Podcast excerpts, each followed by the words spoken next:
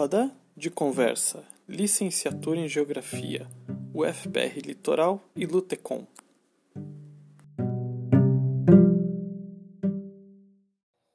Um bom burguês precisa conhecer o mundo, saber a sua população, os recursos naturais, o clima, a vegetação, etc, etc. É isso que um bom burguês precisa saber para saber explorar o mundo, ok? Nós que defendemos as vidas, todos os seres vivos deste planeta, a nossa geografia, o nosso conteúdo tem que ser diferente. Então, se a gente não muda o conteúdo, é por isso que vocês não identificam que o que nós fazemos na sala de aula é geografia, porque o parâmetro da maior parte dos estudantes no início do curso de geografia é aquela geografia lá da sala de aula. Hum? Obviamente que tem professores muito bons de geografia, hum? mas, veja, é, então não é possível dizer que a escola, que, que a educação pública ela está ruim. Ela está do jeito que ela está por falta de política pública. Mas ela já foi muito pior. Ela já foi o lugar de formar elite. Hum? Né? Quando um médico lá pelos seus 70, 80 anos, por aí, né, vai dizer: na minha época, a escola pública não era desse jeito, não. falei, claro que não é, não tinha nem pobre na sua época, meu filho. Né? Os pobres não tinham nem direito de, de reivindicar a escola naquela época. Né? E vai dizer que essa escola era boa? Era boa para o rico, não era boa para todo mundo. Né? Nós vivemos numa república, isso não é discurso comunista, isso é um discurso republicano, burguês iluminista. Hum? Nós vivemos sob uma república, e numa república todos têm os mesmos direitos. Né?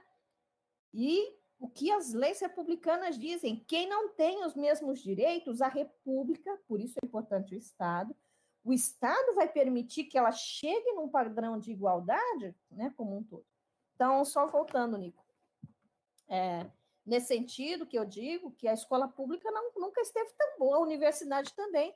Sabe quantos pobres acessavam a universidade? Uh, sabe quantas pessoas acessavam a universidade, percentual todo da população, em 1987, quando eu comecei a fazer a universidade? 1% da população, 1%. Olha que merda era essa. Oh, desculpa. Né? Que coisa, que exclusão era essa, não é? Hoje, 10% das pessoas acessam a universidade. Ampliou? Ampliou. Né? Então, não posso dizer, porque quem fala mal da escola, da escola pública tem que olhar por que está falando mal.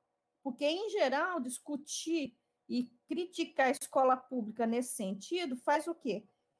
Abre flanco para as empresas, para o Todos pela Educação, para esse monte de empresas que quer abocanhar o mercado educacional. Né? Então, assim, é, eu sou partidária de pesquisadores que vão dizer que a escola pública nunca esteve tão bem. Ela precisa ser melhorada, obviamente mas ela precisa, portanto, se tornar popular, né?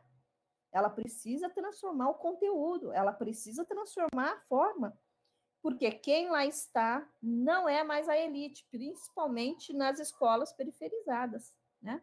Então, nesse sentido, que a escola pública nunca esteve tão bem, mas ela pode melhorar, né? Eu não posso construir um discurso para que os empresários, o Todos pela Educação, venha e. Ah, então a escola está ruim? Uhum. A formação dos professores é ruim? Uhum. Então vamos fazer. É, é, é, é, é as empresas vão dar conta, né? Da formação. E é isso que não pode, né? A escola não é só lugar de aprender conteúdo. Tem uma história em São Paulo, tem várias, né? O estudante, ele era menor infrator e ele foi para a FEBEM, né? Quando ele retorna, ele perdeu o contato com a família, porque a família foi embora e não o comunicou. Como ele tinha uma dívida de droga muito grande, o que, que aconteceu? Acharam ele morto. Aonde? Na porta da escola. Na porta da escola em que ele estudou. Gente, Tem criança que, que a escola lá é o único lugar que ela se relaciona sem processos de violência, é na escola pública, com adultos.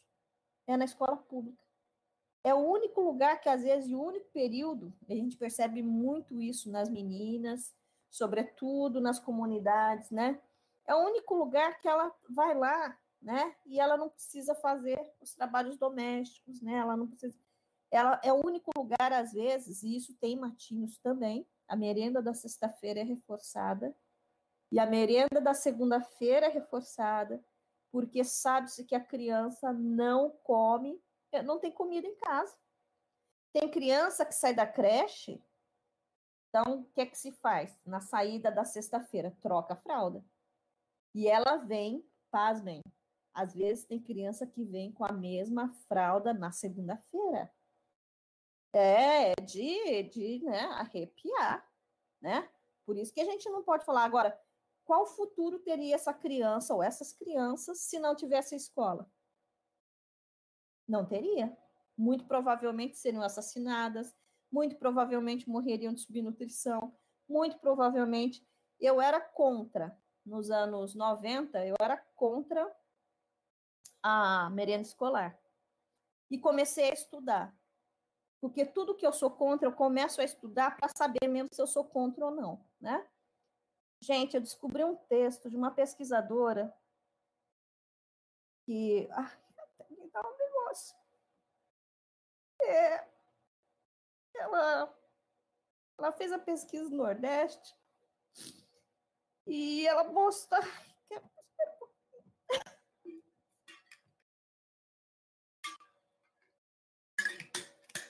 E ela mostrou, né, com os dados, que só o fato de ter tido alimentação nas escolas lá do sertão, a curva de mortalidade de crianças diminuiu. Ela fez assim, ó. E aí ela foi na escola para saber o que, que tinha acontecido. Olha a importância. Eu vejo a estatística e vou no território para saber, para saber o que aconteceu, né? O que, que, que aconteceu? Aconteceu que a professora, já que tinha comida na escola, ela ensinou alguma coisa básica, que é o quê? Crianças, antes de comer, lavar as mãos. Essas crianças ensinaram seus pais, que ensinaram seus outros filhos. E a curva, então, diminuiu. Gente, eu, desde aquela época, então, sou a favor que na escola tenha comida que na escola tenha tudo que a criança não tenha. Sou a favor da educação em tempo integral? Sou. Mas a escola tem que ser um centro cultural, né? Para fazer arte com, e do, aliás, arte do povo, com o povo, e não arte para o povo, né? Que era isso que os defensores lá, os que a gente chama, né, Anísio Teixeira, Florestan Fernandes, Paulo Freire, enfim, né? O que é aquele do Teatro do Oprimido, que eu esqueci o nome, é, diziam que é, defendiam centros populares de cultura. Para mim, escola tem que ser isso aí. Escola do povo tem que ser centro popular de cultura. Ok? Então, é nesse sentido, Nico, que a gente não pode nunca falar mal da escola. A gente precisa dizer, tanto que eu falo assim, eu não falo, não chamo nem de problemas da escola, eu chamo de desafios da escola. Quais são os desafios que a gente tem que avançar, né? Porque dizer que a escola pública é ruim é abrir flanco para acabar com a escola pública. É única, a única, eu vou te dizer, talvez para uma boa parte da população brasileira, é a única política pública num tempo maior que o brasileiro e a brasileira têm acesso. Feliz ou infelizmente é isso. Tem mais escola pública do que unidade básica de saúde. As escolas públicas estão ainda nos mais diferentes lugares deste país, nos mais municípios de 4 mil habitantes tem escola. Né? Então, há, há 100 anos atrás, não tinha, não era qualquer lugar que tinha escola. Então, a gente não pode dizer. Então, a, a, a o acesso quantitativo também tem que ser considerado na qualidade da escola, na, na, na, na no olhar, né? para a qualidade da educação. Não posso dizer que uma educação só tem elite, não posso dizer que para o país ela é boa. Não, ela é boa só para a elite, né? É nesse sentido. Ai, ai, a gente em geral começa 8h15, né?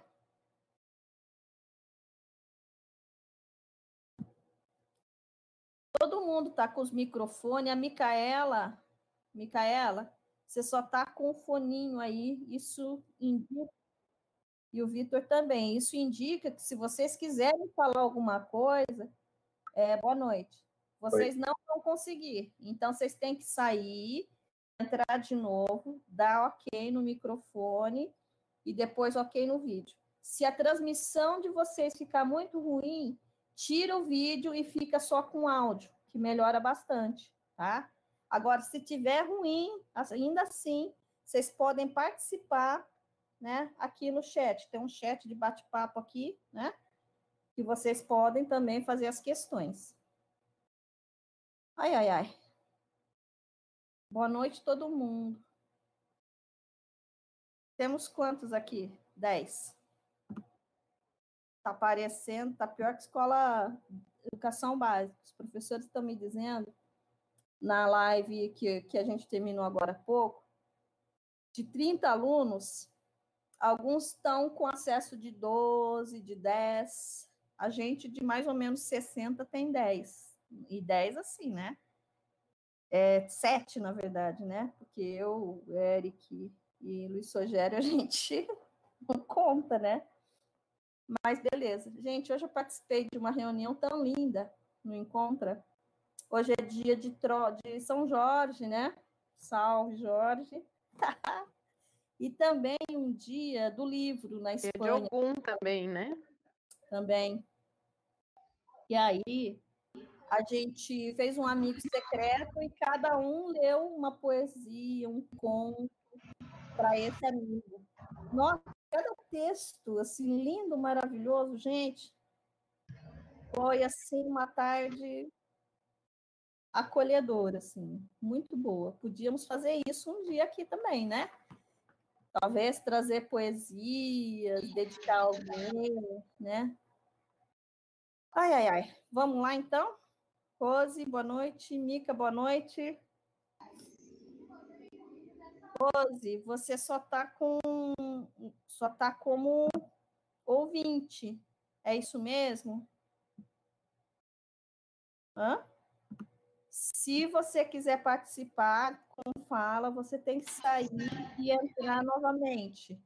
E habilitar o microfone e depois a câmera. E aí vamos fazer uns combinados. Quando alguém estiver falando, a gente fecha os microfones. Só fica com o microfone aberto quem estiver falando, tá? Para não dar, não dar eco, enfim. Beleza? Alguém quer puxar a discussão aí?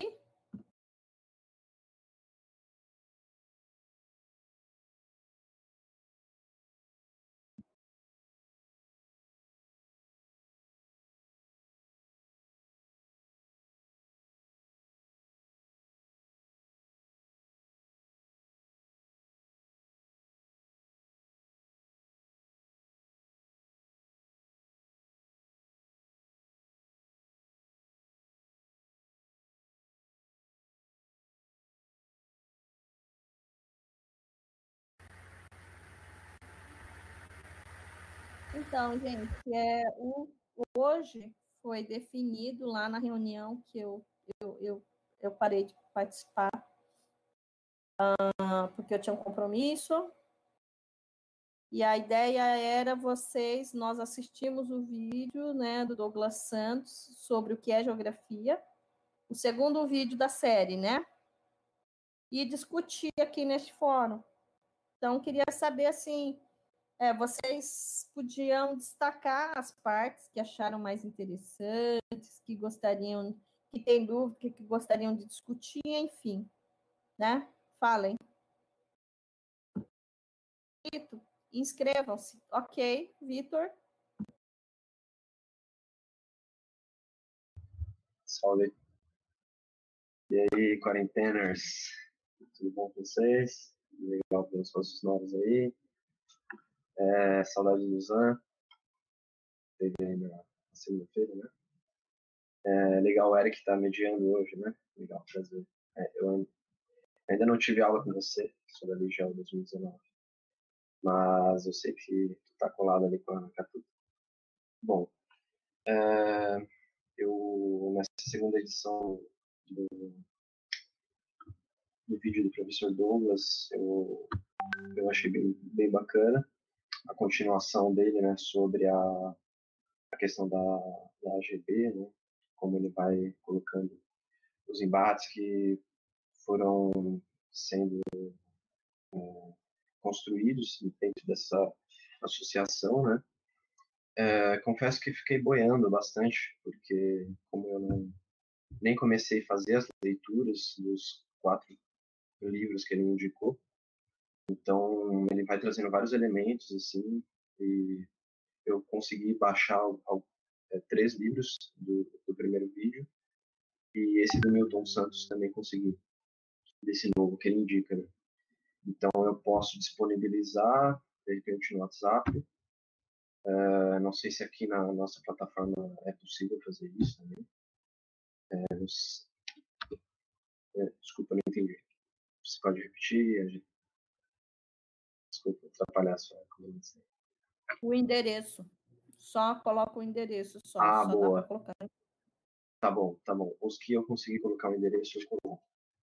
Uh, bom, então eu só destaco isso que eu achei interessante, como ele vai trazendo esses elementos históricos, né, sobre a GB e, e fiquei bem curioso como quando ele fala, né, que os estudantes, os professores que que estavam nesse processo foram acusados de comunistas, né? Então, uma acusação muito recente, né? como a gente vê. É, me identifiquei bastante, apesar de não ser comunista. É, e fiquei curioso, quero, quero. Do jeito que ele fala, do jeito que ele coloca, é bem instigante, né? Quero, quero saber um pouco mais. E aquele, aquela outra indicação que ele colocou, eu só achei para vender uh, marxismo e geografia. Né? Eu vi um, uma, acho que uma resenha do Rui Moreira falando sobre, né? eu acho que pode ser uma introdução, de repente, mas não esse livro que ele cita do que, que não, esqueci o nome do autor. Mas, enfim, é, passo a palavra.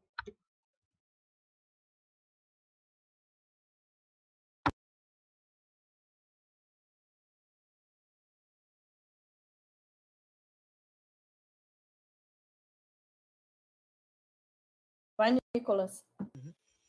É, ok. É, primeiramente, boa noite a todos aí, né? Já tinha dado para alguns, mas para aqueles que chegaram aí. É, só gostaria de fazer uma introdução do, do vídeo aí, dos principais assuntos que foram abordados, e daí, é, no final, já vou fazer dois questionamentos pro, para os educadores de alguns conceitos que, particularmente, tive dúvidas né, específicas.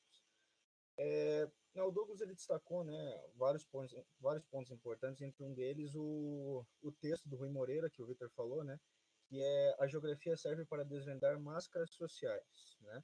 E fui dar uma pesquisada, né, porque eu queria ampliar um pouco meu entendimento sobre esse conceito. E, e, no caso aí, a minha pesquisa esclareceu que o Rui Moreira, na década de 70, mais precisamente em 1978, indicou que a geografia serve para desvendar máscaras sociais, ou seja, para desvendar as relações sociais que produzem o, o espaço geográfico. Eu queria né, que também os educadores pudessem dar uma clareada nesse conceito né, de máscaras sociais e se tem realmente relação com identidade territorial. Foi o que foi abordado dentro da minha pesquisa.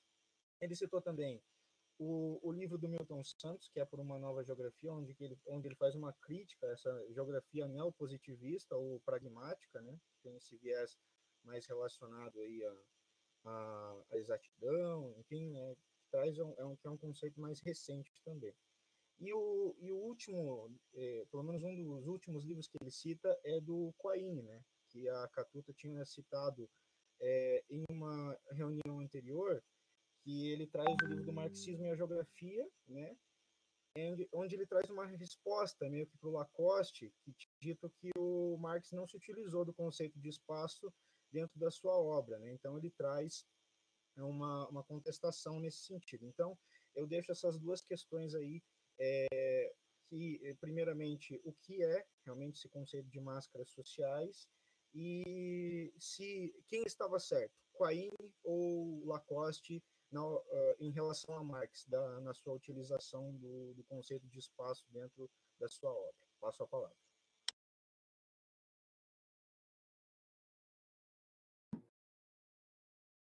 Ok. É, Rogério não está vendo ninguém? Oxe. Então, estamos no quadrinho, não? Hum, eu estou vendo dois, quatro, seis, oito pessoas aqui. Comigo, oito. Vai entrar de novo, ok? Tá. Bom, então. É... O Douglas, né? Ele está fazendo esse vídeo para mostrar, né? Então, a pergunta é o que é geografia? E ele está mostrando que a gente, né? Acho que quem tá, é estudante deve ficar assim, ai, agora ele vai responder o que é geografia. Ai, agora vai ser agora. No 1 um ele não respondeu, agora no 2 ele vai responder. Ele já respondeu, né? Geografia é uma construção social, um processo de vários grupos e movimentos sociais internos da geografia que produzem concepções de geografia, né? Então ele está falando desses movimentos aí. E, obviamente, que então ele parte de, desse movimento de renovação da geografia, que é a geografia crítica, né, um marxista, e que vai ter obras fundamentais. E o que eu estou achando mais legal é que vocês estão com curiosidade dessas obras, estão indo buscar, fazer download. O livro do Máximo Quaine, eu acho que eu tenho ele, eu vou ver na minha biblioteca e posso fazer as cópias pedagógicas, ok? É, digitalizo e mando para vocês, tá?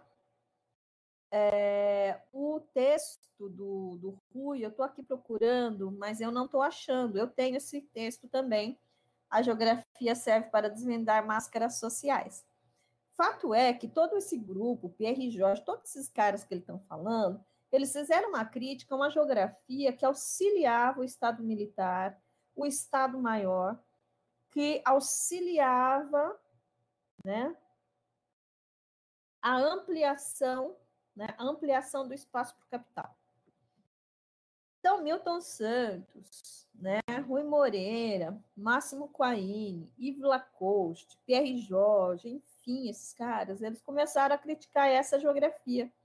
Não por acaso, a geografia francesa, franceses, Yves Lacoste, por exemplo, ele foi, foi professor de geografia de guerrilheiro marroquino, né? E também de, do, no Vietnã, né? Ensinava geografia para os vietnamitas, né? Então, o Rui, nesse texto, muito bom, por sinal, foi um dos primeiros textos que eu li na, na graduação. A geografia serve para desvendar máscaras sociais ele vai dizer o que é máscara social? É uma forma como a gente se coloca no mundo, uma forma como a gente se apresenta no mundo, como burguês. Ah, exemplo didático, as carreatas, né? O que, que essa elite está dizendo? Que nós precisamos trabalhar, nós estamos precisando de dinheiro, né? Ou o país vai, vai, vai quebrar. Quer dizer, de que país eles dizem, né? Então, essa é uma máscara social. Porque, na verdade, quem é que vai trabalhar? Quem é dono da única coisa que lhe restou, né? Segundo o marxismo, que é os donos da força, da, da, da né? Que é o, o dono, né? Da força de trabalho, ou seja, né? Os trabalhadores, né? Isso é uma máscara social. Quando o Rui vai dizer que a geografia serve para desvendar máscaras sociais, é que a geografia precisa olhar para além das aparências para além dessas máscaras para compreender o território, para nele também fazer a transformação, né? Então, nesse sentido, né, a geografia serve para desvendar as máscaras sociais.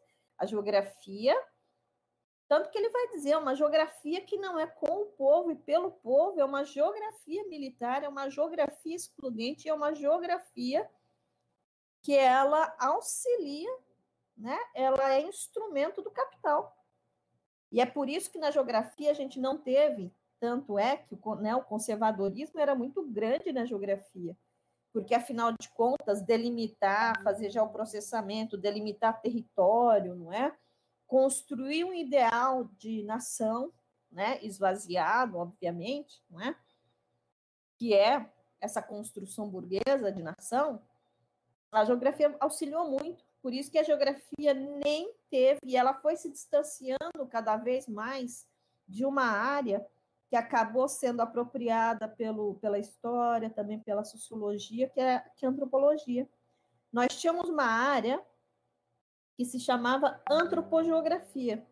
Na medida em que a geografia vai se aproximando do discurso do Estado, das elites, ela vai se distanciando, inclusive, de olhar para os territórios a partir da diferença, ou nas diferenças territoriais existentes, né?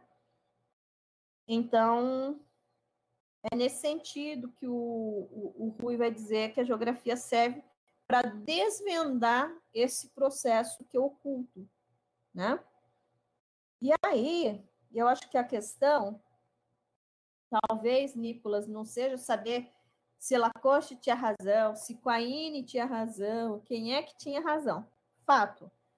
Obviamente que a análise, inclusive Marx e Engels, saíram da Alemanha, né?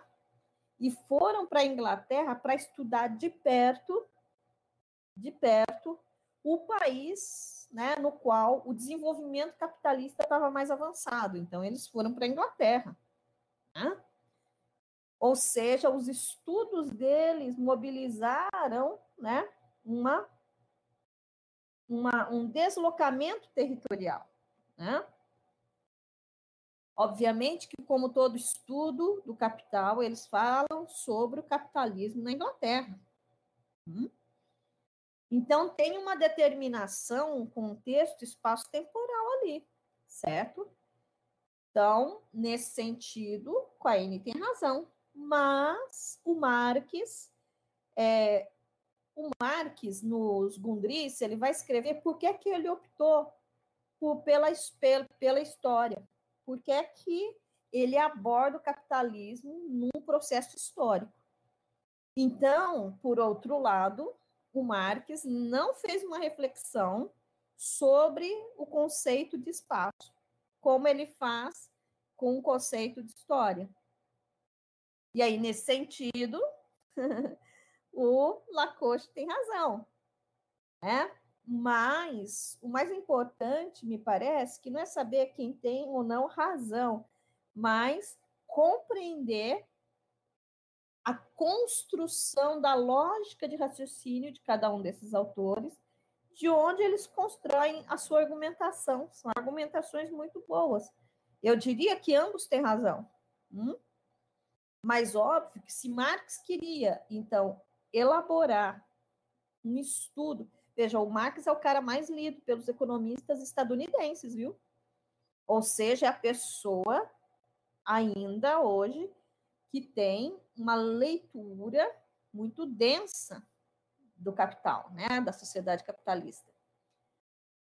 E aí, obviamente, que ele precisa criar leis gerais. Para criar leis gerais, eu preciso desterritorializar, porque quando eu territorializo o fenômeno, eu vejo coisas gerais, mas eu vejo especificidades, né? Então, nesse sentido, nem, Mar, nem, nem Lacoste, nem os dois têm razão, né? Os dois têm argumentos muito bons. Ah, acho que isso.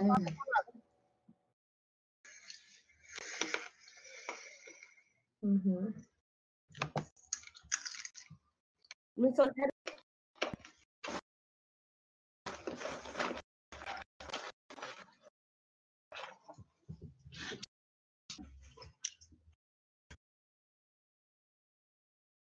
Juliana.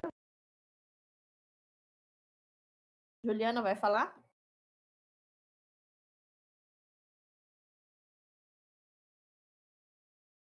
Não, se inscrevam, se inscrevam, gente. Vamos lá, vamos tocando. Luiz Rogério, você está vendo a gente agora?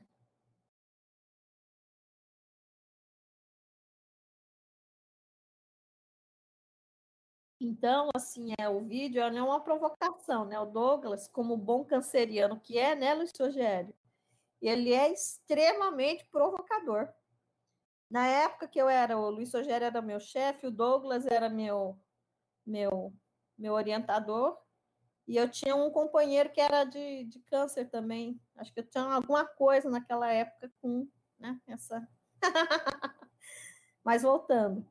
Então, o Douglas provoca a gente a pensar que responder o que é geografia é compreender todo um processo, todo um histórico de como essa ciência e os debates internos a ela foi se construindo, que é uma teia, né? Então, é uma teia, é uma trama que vai se construindo. E o mais importante, né, não é saber o que é geografia, né, mas compreender o processo de por que, que existem diferentes concepções de geografia. Ah, a questão do comunismo. Por que que, né, a, pergunta do, do Vitor, por que que as pessoas chamavam, como hoje, né, tem uma, uma alienação, uma coisa louca, que se você não concorda com os bolsomínios, ou enfim, você é petista, você é comunista, você, né, enfim. Naquela época, gente, a universidade eram outras classes sociais que estavam na universidade.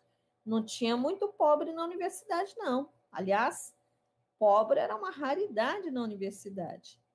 É, as pessoas que ganham menos, os trabalhadores, começaram a ter acesso à universidade com o reúne, com a ampliação das vagas para a universidade, né? Então, por que, que eram chamados de comunistas? Ora, tinha Gente, eu peguei essa época, 1987, eu tinha professor militar que nunca tinha sido concursado. Ele foi destinado para a universidade. Na UFPR nós temos gente assim ainda, que nunca prestou concurso, mas o Estado militar determinou a ida desses sujeitos para dar aula na, na, na universidade. Então, a universidade era um campo muito mais conservador do que hoje, né? E é por isso que essas pessoas, como se aproximaram também de um discurso marxista, né? Defendiam o socialismo, o comunismo ou anarquismo, né? Ah, eles eram pejorativamente chamados como geógrafos comunistas, como, comunistas mas que para, obviamente, quem está na militância, isso é um elogio, né? É, eu, eu adoro, eu acho que é um elogio. né? Deus o livre, alguém me chamar de capitalista. né? Então, é, é, é, nesse sentido. Até porque, veja, muitos, ele fala né, que muitos conservadores, ele não fala conservadores, mas muitas pessoas saíram da AGB quando a AGB começou a receber os estudantes. E poderia ser presidente da entidade, inclusive, sócio-presidente da entidade. E muitos conservadores saíram, né?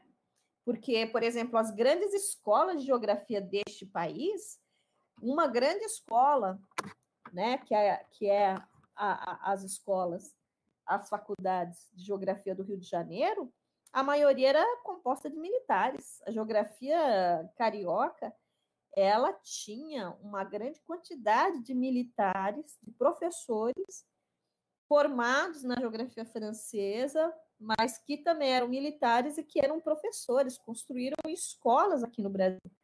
É por isso que esses chamavam o pessoal, inclusive o Rui, né? Inclusive o Rui, é, era taxado de comunista. Hum?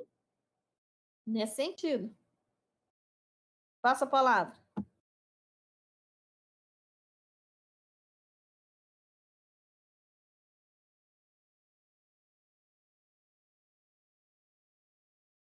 Oi, olá gente, tudo bem? Agora eu vejo alguns que estão aqui. Às vezes a câmera cai, enfim. É... E aí a minha, a minha fala é mais no sentido de eu estou vendo que tem gente que está só ali no chat. Estão me ouvindo bem, né? É, na intenção de que é, a pessoa, se não quiser fazer um comentário, pode também fazer uma pergunta, né? Aproveitando, eu nem sabia, Ângela, que o Douglas Santos tinha sido teu orientador, olha, no doutorado já, né? né? Enfim, e aí eu nem sabia. Então, a Ângela conhece bastante a obra dele, a forma a leitura dele, e a dificuldade que eu tive para falar um pouco inicialmente, como que eu percebi, eu assisti até duas vezes aquela aquela fala do Douglas Santos, né? Foi a mesma do Vitor. Como eu não li especificamente aqueles cinco textos que ele trabalha ali no, né? Tentando contextualizar, eu, enfim, eu é, teria uma dificuldade de falar especificamente sobre os textos, que a Ângela tem mais facilidade, né? Infelizmente, o Rui não foi meu professor, Ângela, lá na UF. Foi por muito pouco. Para a gente, eles colocavam um daqueles militares. Eu me lembro, na, na aula de Geohistória, que era um desses militares mesmo, que a gente ia subir ali o morrinho para ir lá na geografia, chegava lá, era um milico que dava aula para a gente. Uma pena é, que eu não fui aluno do Rui, porque naquela época ele já estava lá na Federal Fluminense, né? Mas, enfim, talvez a, o que me ocorreu como provocação, é, a, assim, da fala do Douglas, foi primeiro, é, será que a pergunta, e aí estou colocando para o coletivo, não está um pouco deslocada, porque ele começa para que geografia? Se você responde para que geografia, você vai estar dizendo o que é geografia. Tem uma hora que ele faz essa, né? Eu, eu fiquei pensando, será que na verdade não faltaria pergunta de qual geografia? Porque tem um momento que ele fala especificamente que a nossa geografia não é essa geografia referenciada neopositivista, né? Aí eu fiquei pensando, então existem várias geografias. Não é nem só a questão de, de para que a geografia. Recentemente eu estava assistindo uma fala do Paulo Arantes, não, do Safatli, e aí perguntaram para ele, professor, não, Paulo Arantes, que é um professor da USP, agora lembrei. Perguntaram para ele, tá, é uma entrevista muito bacana que tem no YouTube, que o pessoal do Tutameia faz com ele, recente. A propósito da conjuntura, Paulo Arantes é um intelectual bem interessante, né, já aposentado. E aí, a, a, por último, perguntaram é, para que filosofia hoje? Por que estudar filosofia hoje? por que ser professor de filosofia hoje? E a resposta dele, ele é muito reverente, né? É, é, é, embora o Douglas não dê nenhuma resposta, também concordo, foi bem irreverente. Ele falou: para ler um bom livro e compreender o que fala esse filósofo. Acho que esse seria o principal objetivo de estudar filosofia hoje. Claro que ele estava né, é, viajando um pouco, mas essa, essa questão de qual geografia? Talvez valha a pena a Ângela falar um pouquinho né, dessa, dessa tensão que existia na Associação dos Geógrafos, que o Vitor já disse que percebeu, né, era um embate mesmo. E depois, o que me chamou muita atenção, eu poderia depois de ouvi-los voltar ao tema, é por que tentar identificar no Marx uma preocupação com o espaço? Não é? A Ângela já começou falando um pouquinho disso, mas ele cita um autor italiano, que eu não li, que o título do livro, que é esse que eu acho que você não achou, não é, Vitor? É Espaço e Marxismo. E aí fiquei com a pulga atrás da orelha, queria que depois que o pessoal rodasse um pouquinho a fala, que a Ângela voltasse a esse tema. Por que essa preocupação com a, a, a relação entre o marxismo e o espaço? Isso me deixou um pouco curioso, o Douglas não, não aborda muito isso, né? Ele apenas fica dizendo, não, Marx tinha sim uma certa preocupação, mas veja bem, ele não falava especificamente do espaço. E a Ângela agora acabou de falar que o Marx assumiu o viés da história para trabalhar com, na sua obra, e aí a indicação, a grande indicação, né, é a trilogia de trabalhos históricos do Marx, que eu acho até mais é a, a, os três livros que ele analisa a, a, a, a situação da França. Me ouvem? Me ouvem? cortou, porque a imagem cortou, voltou, tá? Que ele analisa a situação da França, que é guerra civil em França, vamos pela ordem, luta de classe em França, guerra civil em França e o 18 Brumário. São três livros, sobretudo o 18 Brumário, que tem muito a ver com a nossa experiência atual, que ele vai analisar a eleição do sobrinho do Napoleão Bonaparte para a França e vai construir a categoria de lupa e proletariado. Sobretudo nesses três livros, você percebe o Marx muito historiador. Mas eu não vejo o Marx afastado dessa, desse diálogo com a questão do território e do espaço. Eu acho que é por isso que me intrigou a fala do, do Douglas, e, e, até gostaria de ter acesso ao texto do autor italiano que ele menciona, por, por que essa preocupação é, é, é, em discutir espaço e geografia? Seriam, vocês viram aí que eu fiz duas perguntas. É nesse sentido que eu acho que a gente pode colaborar. Eu não conheço os textos, mas eu fiz duas perguntas para a Ângela. Primeiro, por que não qual geografia? De qual geografia falamos? Segundo, por que essa referência que ficou meio assim, é, o, o, vídeo é curto, né? É, é, é, com a relação entre marxismo e espaço. Porque essa preocupação está colocada para autores que são geógrafos que se assumem no campo do marxismo. Passo a palavra por enquanto.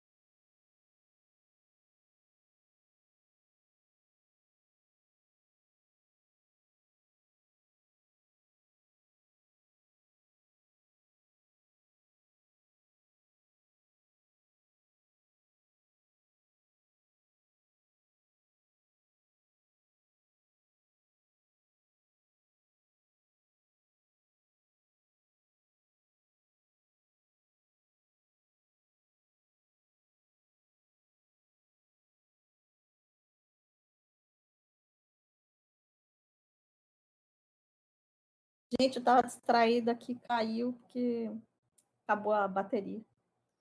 Bom, mas vamos lá.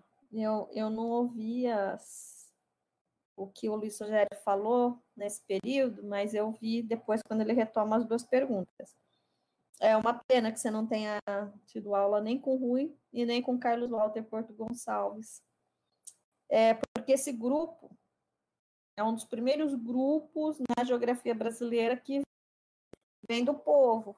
Os dois são filhos de operários. Né? E me parece que essa é uma diferença muito grande, né? Na forma como olham, vivem o espaço, né? É, por que, é que o Douglas não fala de qual geografia falamos? Talvez para jogar um conjunto de informações, porque ele, ele, ele, faz um pouco disso, né? A construção da narrativa dele é ir jogando informações para que as pessoas possam ir acompanhando para compreender ao final, né? Eu não sei quantas, em quantas partes, em quantas séries, em quantas partes ele vai dividir esse vídeo, né? Essa série, em quantos vídeos, mas ele fala efetivamente, ele está falando efetivamente, não é, de uma geografia crítica. Talvez isso fique mais evidente no vídeo primeiro, né? Que ele está falando especificamente desse processo de ruptura, desse momento de ruptura da geografia tradicional, da geografia teorética quantitativa, que defendia que a geografia deveria ser neutra e utilizar apenas dados quantitativos, né? Por isso que ela era teorética quantitativa. É, então ele lá no primeiro vídeo ele vai dizer que então ele está efetivamente falando de desse período de ruptura da geografia do que se chamava do campo tradicional para essa geografia crítica ou marxista, né? Então ele vai dando, é, vai mostrando, né, os movimentos para que os geógrafos começassem a elaborar uma teoria do espaço desde a perspectiva da teoria marxista. Por que foram para Marx? Porque a teoria de espaço que os militares utilizavam era uma outra, né? E era, inclusive, de algo que, que no vídeo do Paulo Freire falou que era uma concepção de espaço para o capital a partir de um projeto de país, que era o nacional desenvolvimentismo, né? Então, a ideia era mercantilizar, tornar o Brasil capitalista, né? Esse era o projeto militar. Então, é, por que que esses, esse pessoal, né, articulado, e veja, não só a, a, a, eles vêm, alguns vêm de movimento sindical, alguns vêm de movimento social, alguns vêm da teologia da libertação, é o caso do Douglas, né? O pai dele era do Partido Comunista de Campinas, o Rui idem, né? Então todos eles vinham e faziam desde uma outra, de uma militância, né? Uns vinham, inclusive, do movimento operário, né? Então, a ideia é, era compreender o espaço, né? Por que, que, que o, o, o, essas pessoas vão se aproximar do marxismo para construir uma outra concepção do espaço? Porque a compreensão marxista, né, está fundamentada, né, numa teoria ah, das desiguais condições materiais. Uns são, são donos, que ele, o Marx vai dizer o quê? Que uns são donos dos meios de produção, outros são donos da força de trabalho, que são subjugados.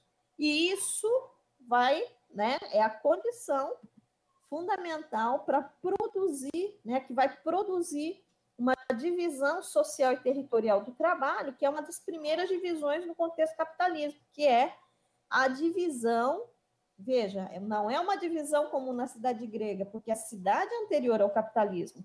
O campo também é anterior ao capitalismo, mas nessa compreensão de que cidade e campo atuam conjuntamente para produzir riquezas para uma determinada classe, a partir da exploração do trabalho, a partir da exploração da terra, né, a partir da mercantilização da terra, é a perspectiva marxista que vai mostrar, né, vai, vai mostrar no contrapelo, vai mostrar as contradições sócio-territoriais. Por quê? Porque, assim, veja, o capitalismo é extremamente territorialista. Ele precisa ampliar o seu domínio sobre as terras para ter mais riqueza. Hum?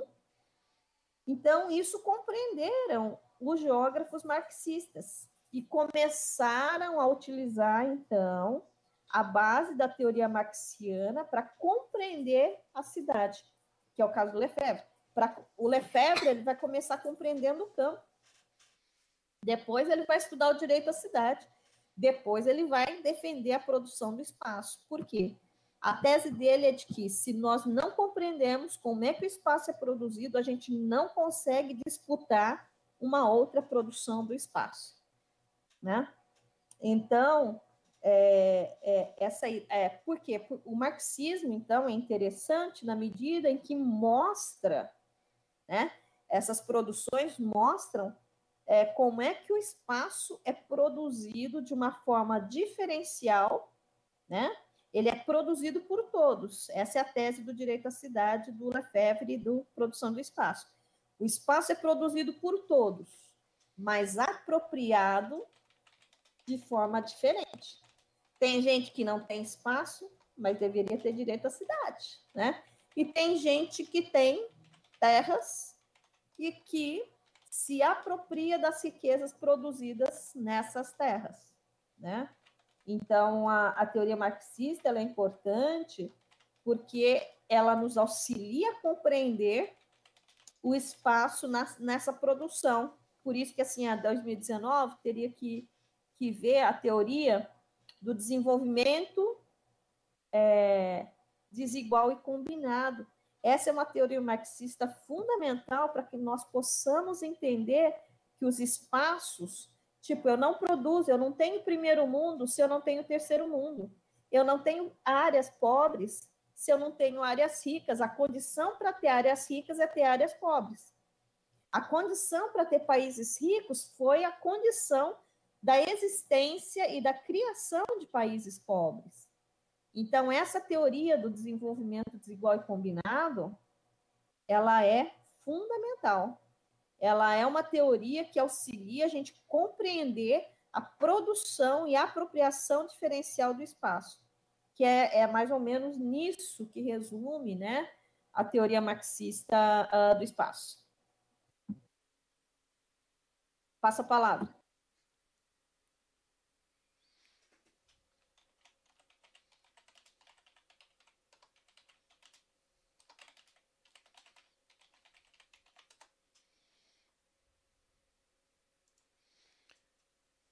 Pessoal, tá, tá aberto aí as perguntas, comentários. Pode falar, Nicolas. É, achei bem pertinente a, o questionamento do Rogério sobre o, é, o, por que a pergunta não existia de qual geografia. E se a Catuta me permitir fazer um, um pequeno spoiler do terceiro episódio do Douglas, por gentileza, é, queria trazer esse questionamento que ele traz no terceiro, no terceiro vídeo, né? Ele fala justamente disso. Ele fala do Neil Robert Smith, que foi um geógrafo escocês, né?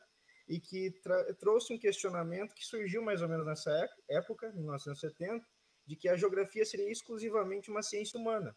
E ele traz uma resposta nesse sentido, de que, de que não existiria, na verdade, uma geografia que não tivesse fisicidade né? como bem disse o, o Douglas Santos.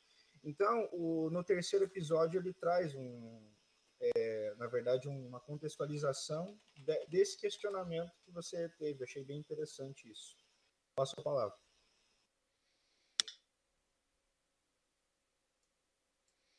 Pode falar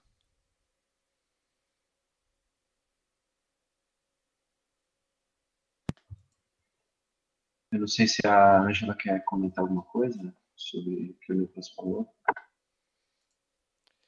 Acho, Ângela, acho que acho que ele faz, ele continua, daí depois você entra, né?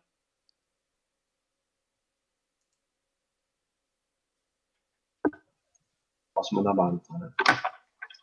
É, então, eu queria, aproveitando que a gente está nesse papo de perguntas e tal, né? É, eu queria que a Angela falasse um pouco sobre a AGB, assim, eu sei que ela comentou um pouco no nosso outro encontro, né? Mas tem algumas pessoas que não estavam no primeiro encontro aqui.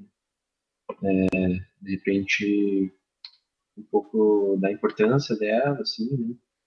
É, já que o professor fala lá dessa oxigenação que teve na associação.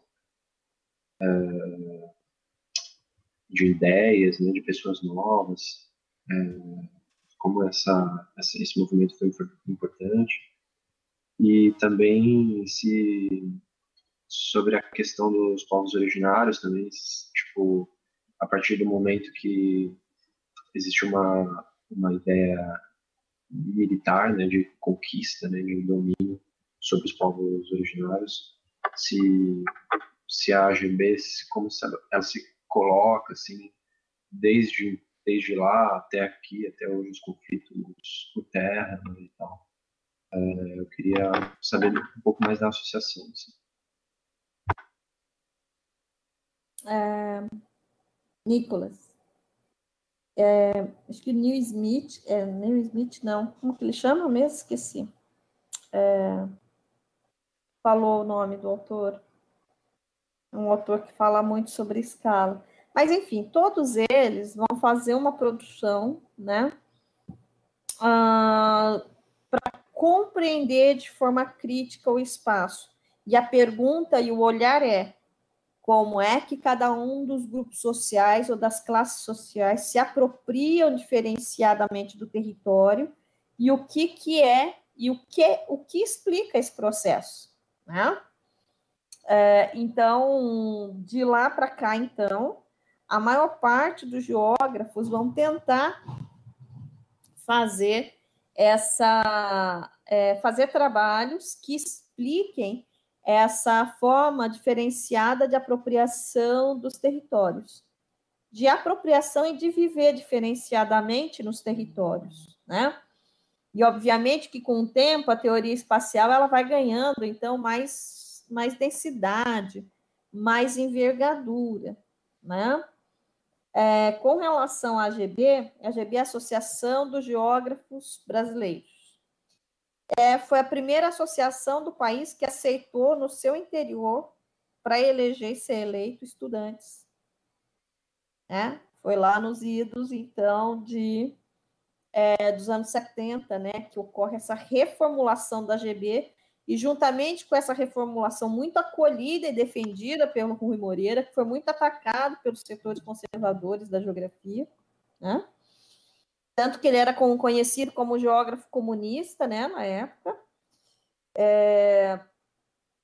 Então, a GB, ela sempre foi militante, ela pregava uma geografia militante, mas uma geografia militante em defesa do povo né, em defesa do campo popular.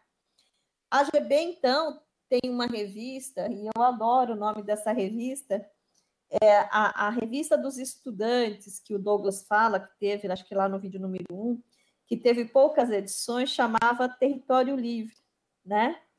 É, e, é, e é por isso e por outros que a gente vai olhando quem é que vai criando essa, esses fóruns de debate, né? Nós temos, a entidade tem uma revista, que chama Terra Livre, né? Que vem exatamente da ideia de que todos, em tese, têm direito de falar, de se expressar e de fazer o debate na comunidade geográfica. Por isso que a GB ela é organizada, ela tem a GB, a, a, DEM, que é a Diretoria Executiva Nacional. Quem é que compõe essa Diretoria Executiva Nacional? O presidente da GB, né, mais os diretores das sessões locais. Então, é uma célula, né? São várias células. É, tem hierarquia? Não. A ideia é que o presidente atue a partir do que a DEM, Diretoria Executiva Nacional, decida. Hum? Então, uh, então cada, cada sessão local, por exemplo, presidente prudente, tem diretor, vice-diretor, tem uma tesouraria, tem secretário, tem.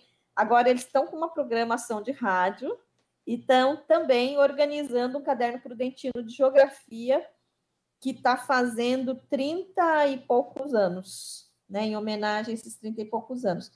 Então, a AGB, ela sempre foi contra os militares.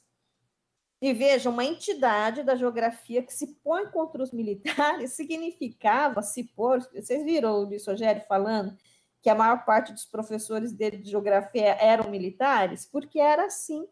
A maior parte dos professores de geografia, sobretudo no Rio de Janeiro, que era a antiga capital do Brasil, né?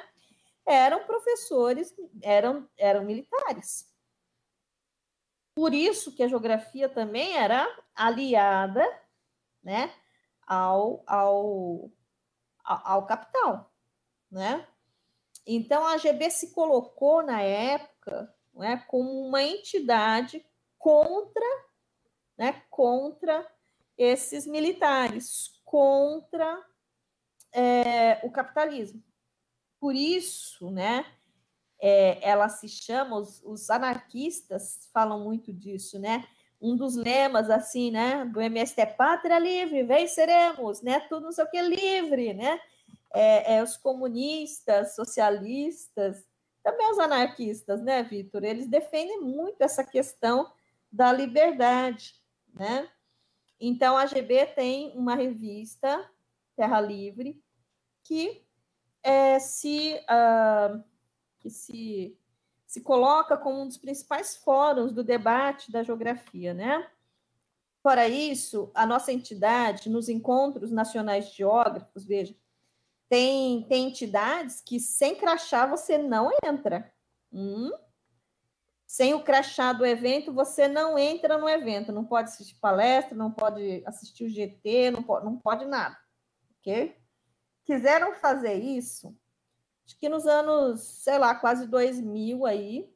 E aí a gente fez um movimento do sem crachá. Do tipo, para nós era inadmissível que uma entidade construída sob essas bases, uma base popular, fosse vetar não é?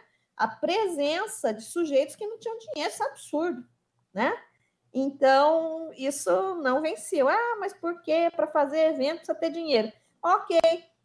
Então, não paga todos os dias de hotel dos palestrantes, só paga no dia da palestra. E só paga a refeição também no dia da palestra. E se o palestrante quiser usar da sua, do seu dinheiro, melhor ainda. Então é isso, quando a gente convida alguém para fazer as palestras, algum camarada aí, ele já sabe, olha que foi difícil derrubar isso, hein? Ele já sabe que ele vai ter um dia de hotel e refeição naquele dia que ele for a palestra, depois não. E quando é muito camarada, a gente pede para ele vir de graça. O Douglas, por exemplo, já foi várias vezes para o UEL, o próprio Rui, com dinheiro, sei lá, dos pontos que eles tinham. A gente ligava assim para eles e dizia assim: ah, a gente está precisando, vamos fazer a semana de geografia, não sei o quê. Pode dar palestra, mas ó, nós não temos dinheiro, só tem dinheiro para ônibus. E aí eles pagavam as passagens deles, e era assim que, que, que rolava. Então, é, tem uma dimensão muito libertária na história da GB né? que está em crise. Por quê? Com a construção da Associação Nacional de Pesquisa e Pós-Graduação em Geografia, os capa-preta, os bambambam, saíram da AGB e foram para a Ampeg. Eu, por exemplo, participava da diretoria executiva nacional. É... Gente, eu, eu, eu fazia, a gente fazia reunião com o Rui, com o Douglas, com o Carlos Walter, com o Ariovaldo Umbelino de Oliveira, com o Armando Correia da Silva, Arlete Moisés, tudo se engalfinhando. Tudo se engalfinhando na reunião. Quem só tinha a ganhar era a gente, ficava né, ouvindo os caras com um baita de um discurso, uma baita de uma leitura, defendendo as suas perspectivas. Então, a GB ela tem um, um, um viés na história dela de participação. A diretoria executiva nacional só encaminha o que as bases decidem. O problema é que a maior parte das AGBs agora elas estão em crise. Elas estão em crise. Então é isso. A, a, a, eu vou dizer, por exemplo, que eu sou a pessoa que eu sou 40% por causa da sala de aula, 60% por causa da GB, né? Porque foi nesses movimentos, nos embates. Eu lembro que na época do PNLD, o Douglas juntou tudo a gente, mandou os documentos para sessões locais, a gente leu, estudou. Fomos para São Paulo, lá na PUC São Paulo, elaboramos uma moção de repúdio contra os parâmetros curriculares nacionais, assinado, a entidade assinou, mandou representantes, porque o MEC disse que ia ouvir as entidades. O MEC ia ouvir as entidades. Chegou lá, eles disseram para os nossos representantes. Ah, Pepe. Eles disseram.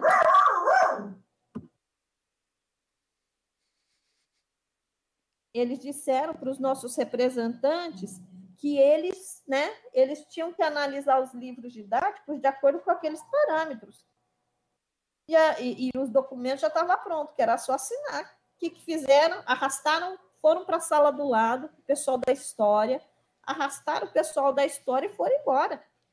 Foram para o aeroporto. Por quê? Porque a ideia é que, dependendo do jeito que coloca, a, a, a posição do Estado, ou como é como o governo impõe as coisas, a gente não conversa. Mas que é fundamental participar. Eu, por exemplo, participei da. Como chama?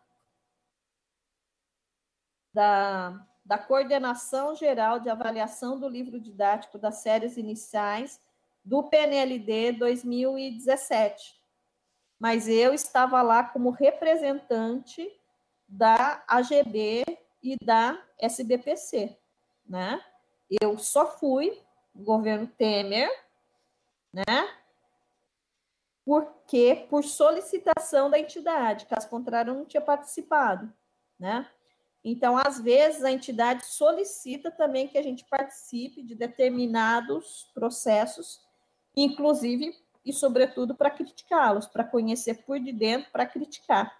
Então, a GB ela tem uma, uma, uma participação muito intensa junto aos movimentos sociais, né? junto aos grupos sociais, junto às políticas, certo? Essa importância da AGB. Eu sou uma, fi uma filha da AGB. Eu, eu, aliás, eu queria, inclusive, trazer a, a Curitiba, fechou, né?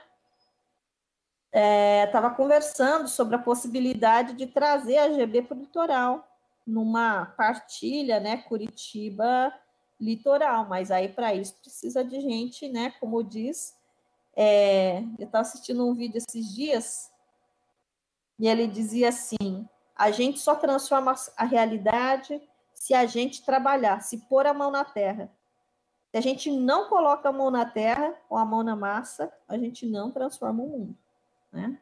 É isso. Há possibilidade da gente reabrir a GB Curitiba Matinhos? Ah, desde que tenha gente para trabalhar.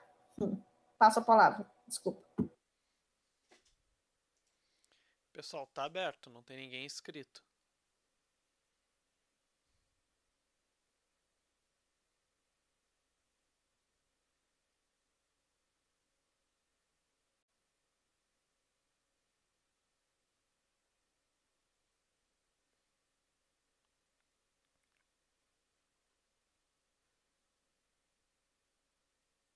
Tem uns fóruns, gente, então, enquanto ninguém se inscreve, tem os fóruns que são muito importantes também.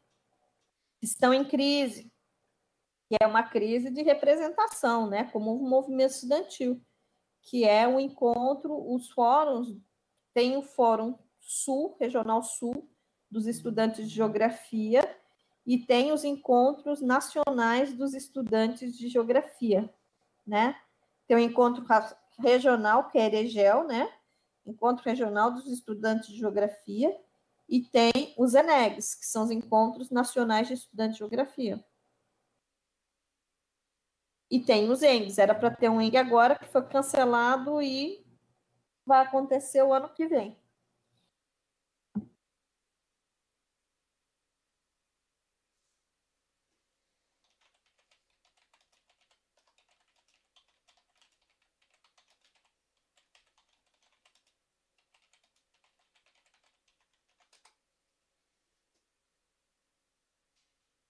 Vamos, gente. Querem fazer colocações, perguntas? Vamos lá. Quem não consegue, quem não tá, pode escrever também, viu, gente?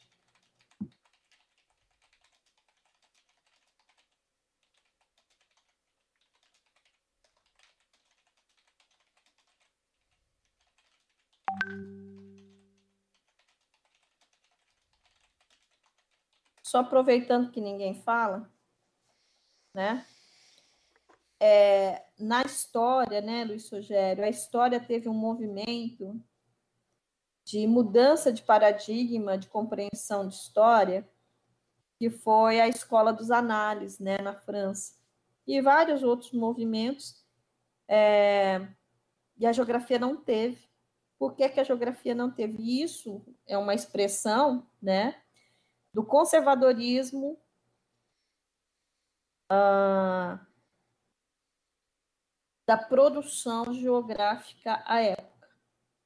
A geografia só vai defender né, as bases, vai defender o povo, vai se fazer crítica a partir quando se traz a teoria marxista ah, para os estudos da geografia. Até então, então, que se tinha era uma geografia militar, era uma geografia da descrição. Olha só que louco. É, percebam que nos livros didáticos, qual que é o discurso do livro? É, olha, estudante, o mundo é assim. Por exemplo, os indígenas. Os indígenas só vão ser abordados lá na formação sócio-territorial do Brasil, então é o indígena lá da, da invasão, né? E depois, só em geografia regional na região norte. Olha que loucura. Então, vocês imaginam alguém lá do Morro dos Cavalos, lá em Florianópolis, né? Terra, terra indígena lá, alguém aqui da Araçaí, ou mesmo uh, da Ilha da Cotinga, estudando num livro de geografia, ele, o, o, cara sabe, o, o, o indígena sabe que ele é Guarani, mas ele não está no livro. Como é que é isso? Né? E que descrição é essa de mundo, por exemplo, que aborda a indústria? E isso foi, né? O marxismo também auxiliou a mostrar que o mesmo fenômeno ele é vivenciado de uma forma diferencial por diferentes sujeitos. Exemplo, a indústria. A indústria é fator de desenvolvimento para quem? Para o capitalista. Para o operário também pode ser, até pode ser que antes ele não tinha salário, antes não tinha uma série, né? Fonte de renda, enfim. Mas para o operário, o, o, o, o, a indústria também é a origem do seu processo de subalternização e exploração do seu trabalho. Qual é a descrição de indústria que tem nos livros didáticos? Hum? É, é de um lado só tem uma música do Gilvan Santos que ele fala assim: Eu quero uma escola do campo que me ensine o todo e não apenas as partes. Eu adoro essa música porque ele faz uma síntese, né? É, a geografia ela tem que ensinar o todo e não as partes. O campo, por exemplo, que a geografia aborda, é o campo do agronegócio. Lá, quando tem quilombola, é na formação socioterritorial do Brasil. Tem livro ainda que diz o quê? Quilombola é lugar de negro fugido das fazendas. Olha que absurdo. Hum? Vai dizer também, ó, tem livro de geografia que passa pelo crivo da avaliação e diz isso para os alunos, que os indígenas não foram escravizados porque eles não eram muito afeitos ao trabalho. Hum? Só uma visão de branco elitizado, né? Então, veja, o campo brasileiro é um campo do agronegócio. E no campo nós sabemos que não tem só agronegócio, né? Tem o campo do pescador, tem o campo do quilombola, tem o campo indígena, tem o campo do agricultor familiar, tem o campo do acampado, tem o campo do assentado, né? O, o campo ele é muito mais diverso do que isso que coloca o livro didático na sua homogeneidade. Então, a importância da geografia marxista é exatamente de mostrar os dois lados da questão, a totalidade. Mostrar que tem o explorador e mostrar que tem o explorado. Mostrar que o espaço produz, ele é produto, ele é expressão dessas relações mas ele também, isso que aí é a contribuição do Lefebvre, mas ele também ele é influenciado, ele, ele é expressão das desigualdades, mas ele também influencia nas desigualdades. Ele é, então, essas duas coisas, o espaço. Pode falar, Vitor.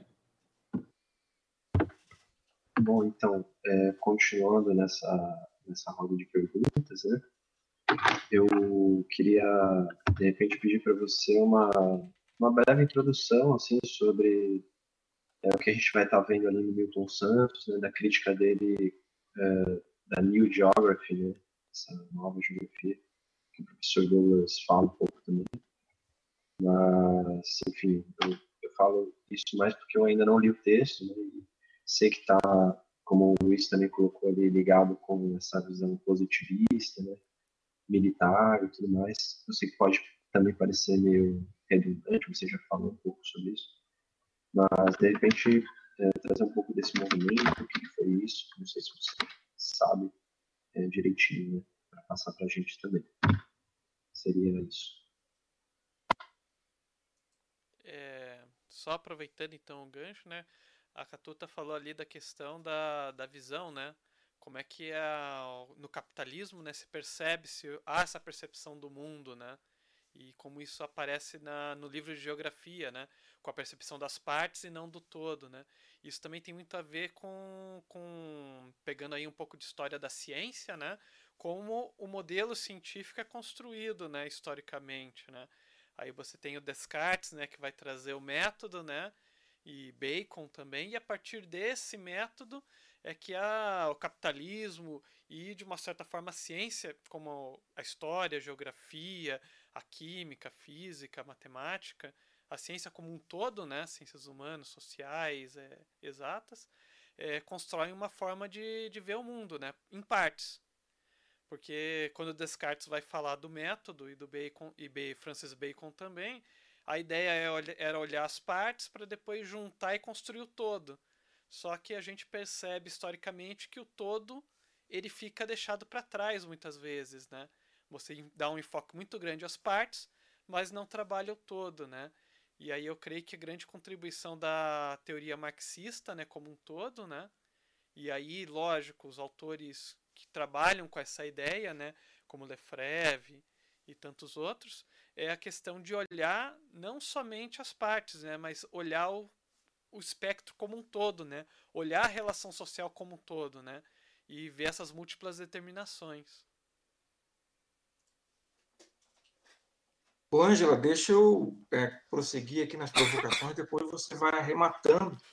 O pessoal está pensando aí como é que pode. É... Então, esses 13 minutos do vídeo do Douglas Santos, ele é fundamental. Aí depois a Ângela me corrige se eu estiver errado, porque ele traz para reflexão uma atenção que eu vejo muito na sala de aula do curso de geografia aí no litoral. É, por isso que eu achei interessante como introdução. Eu não sei, eu não conheço o pessoal da 2020, né, que está chegando, porque praticamente chegaram e já tiveram que se isolar por causa dessa crise sanitária.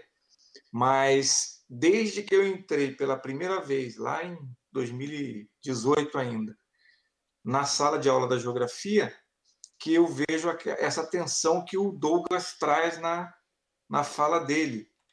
Por isso que eu, eu perguntei, fiz aquela pergunta. Mas não faltou a pergunta, que aí o Nicolas disse que ele fala um pouquinho sobre isso no primeiro vídeo, eu não assisti o primeiro vídeo, até foi uma falha minha, porque o Zan também mandou o primeiro vídeo, se não me engano, né?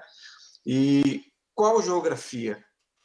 Porque é, essa visão positivista da geografia, essa visão que a Ângela falou, que é a visão de espaço dos militares, né?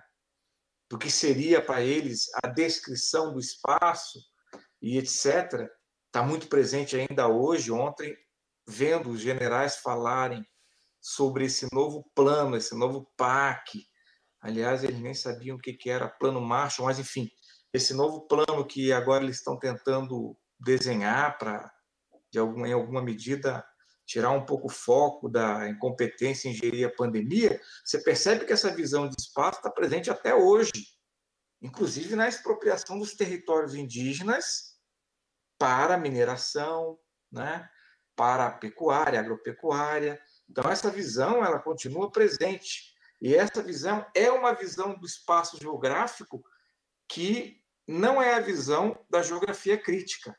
E aí eu quero destacar aqui nos 13 minutos é que o Douglas falou de. O quinto livro que ele destaca é esse que o, é, o Vitor acaba de trazer. Ele fala pouco do Milton Santos, mas ele fala do livro do Milton Santos que propõe-se como ruptura.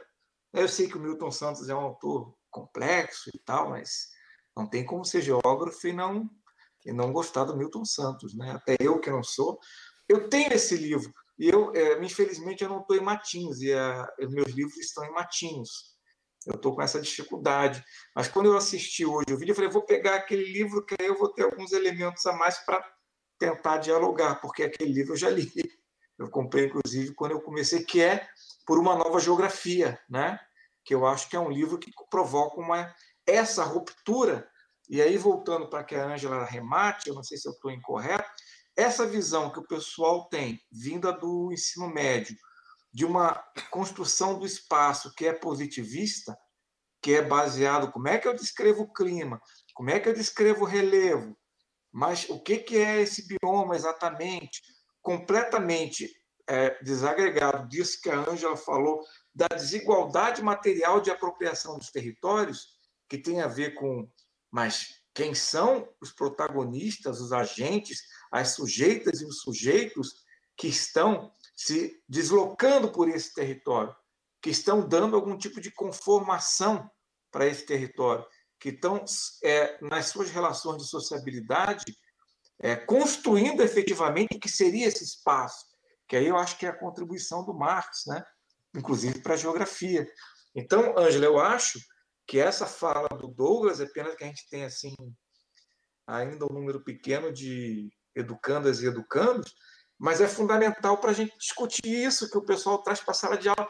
Eu quero mais geografia física. Atenção, a, a ideia de geografia física ela está superada, ela vem sendo superada por um outro olhar sobre o espaço, que não é só o Lefebvre que traz.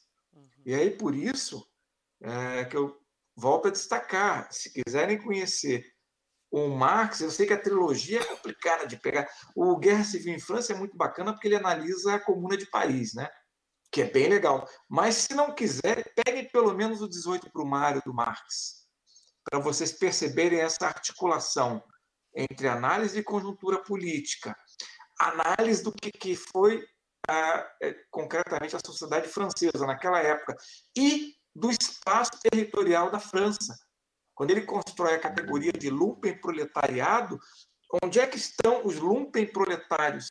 Quem são os lumpen proletários da cidade de Paris, das cidades francesas, que naquele momento estavam começando a iniciar o movimento do capitalismo, né? do desenvolvimento capitalista. Eu acho que esse texto do Marx ele trabalha com essa simbiose entre espaço e tempo.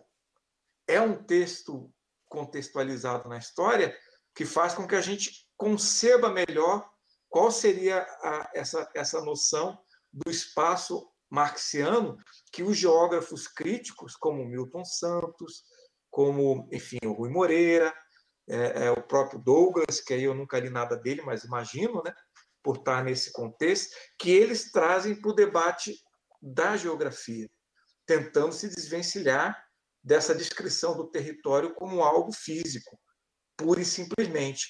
Não que o relevo não seja importante, que a vegetação não seja importante, que o clima não seja importante, mas se não, se não, não é ação humana nos vários contextos em que ela se insere, se não é isso, não vale a pena conhecer o relevo né? é, é por ele mesmo. Eu acho que esses 13 minutos do vídeo, não sei, o que eu pude entender como provocação para a gente do curso, é isso que ali já está a dimensão desse debate que coloca de forma ambígua algo que já vem sendo integrado com grande esforço pelo Milton Santos, por exemplo, naquele livro que o, uh, o Vitor acabou de citar e que o Douglas também cita, embora ele não desenvolva muito nessa, nessa, nessa colocação de 13 minutos que ele faz. Não sei, eu já acho que seria assim, um caminho para quem está tentando entender, mas, poxa, aquele vídeo, é, esse vídeo discute essa falsa contradição que a gente tem presente na sala de aula entre é, geografia física e geografia crítica ou humana, não sei. Mas eu acho que a Ângela pode arrematar. E atenção, gente, eu não sou da geografia, tá? Eu sou da história. Então, às vezes a gente, eu não concebo a geografia desvinculada desse movimento social, dessa geografia do espaço marxiano, eu realmente não, não consigo. Passo. Ok. Então, sabe que tem uma história, assim, Caio Prado Júnior, Florestan Fernandes, Capistrano de Abreu, os grandes intelectuais deste país fizeram um curso na USP que chamava História e Geografia.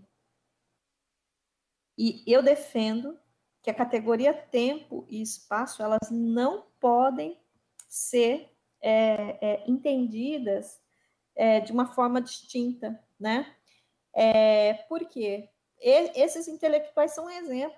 São os caras que conseguiam fazer análise de conjuntura as mais interessantes e importantes teorias do, do, do, do Caio, né, do, do, Caio Fernando, do Caio Prado Júnior, do Florestan Fernandes, né, do Sérgio Buarque de Holanda, é, Capistrano de Abreu, elas ainda são extremamente atuais. Por quê? Porque eles entendiam essas duas categorias espaço-tempo.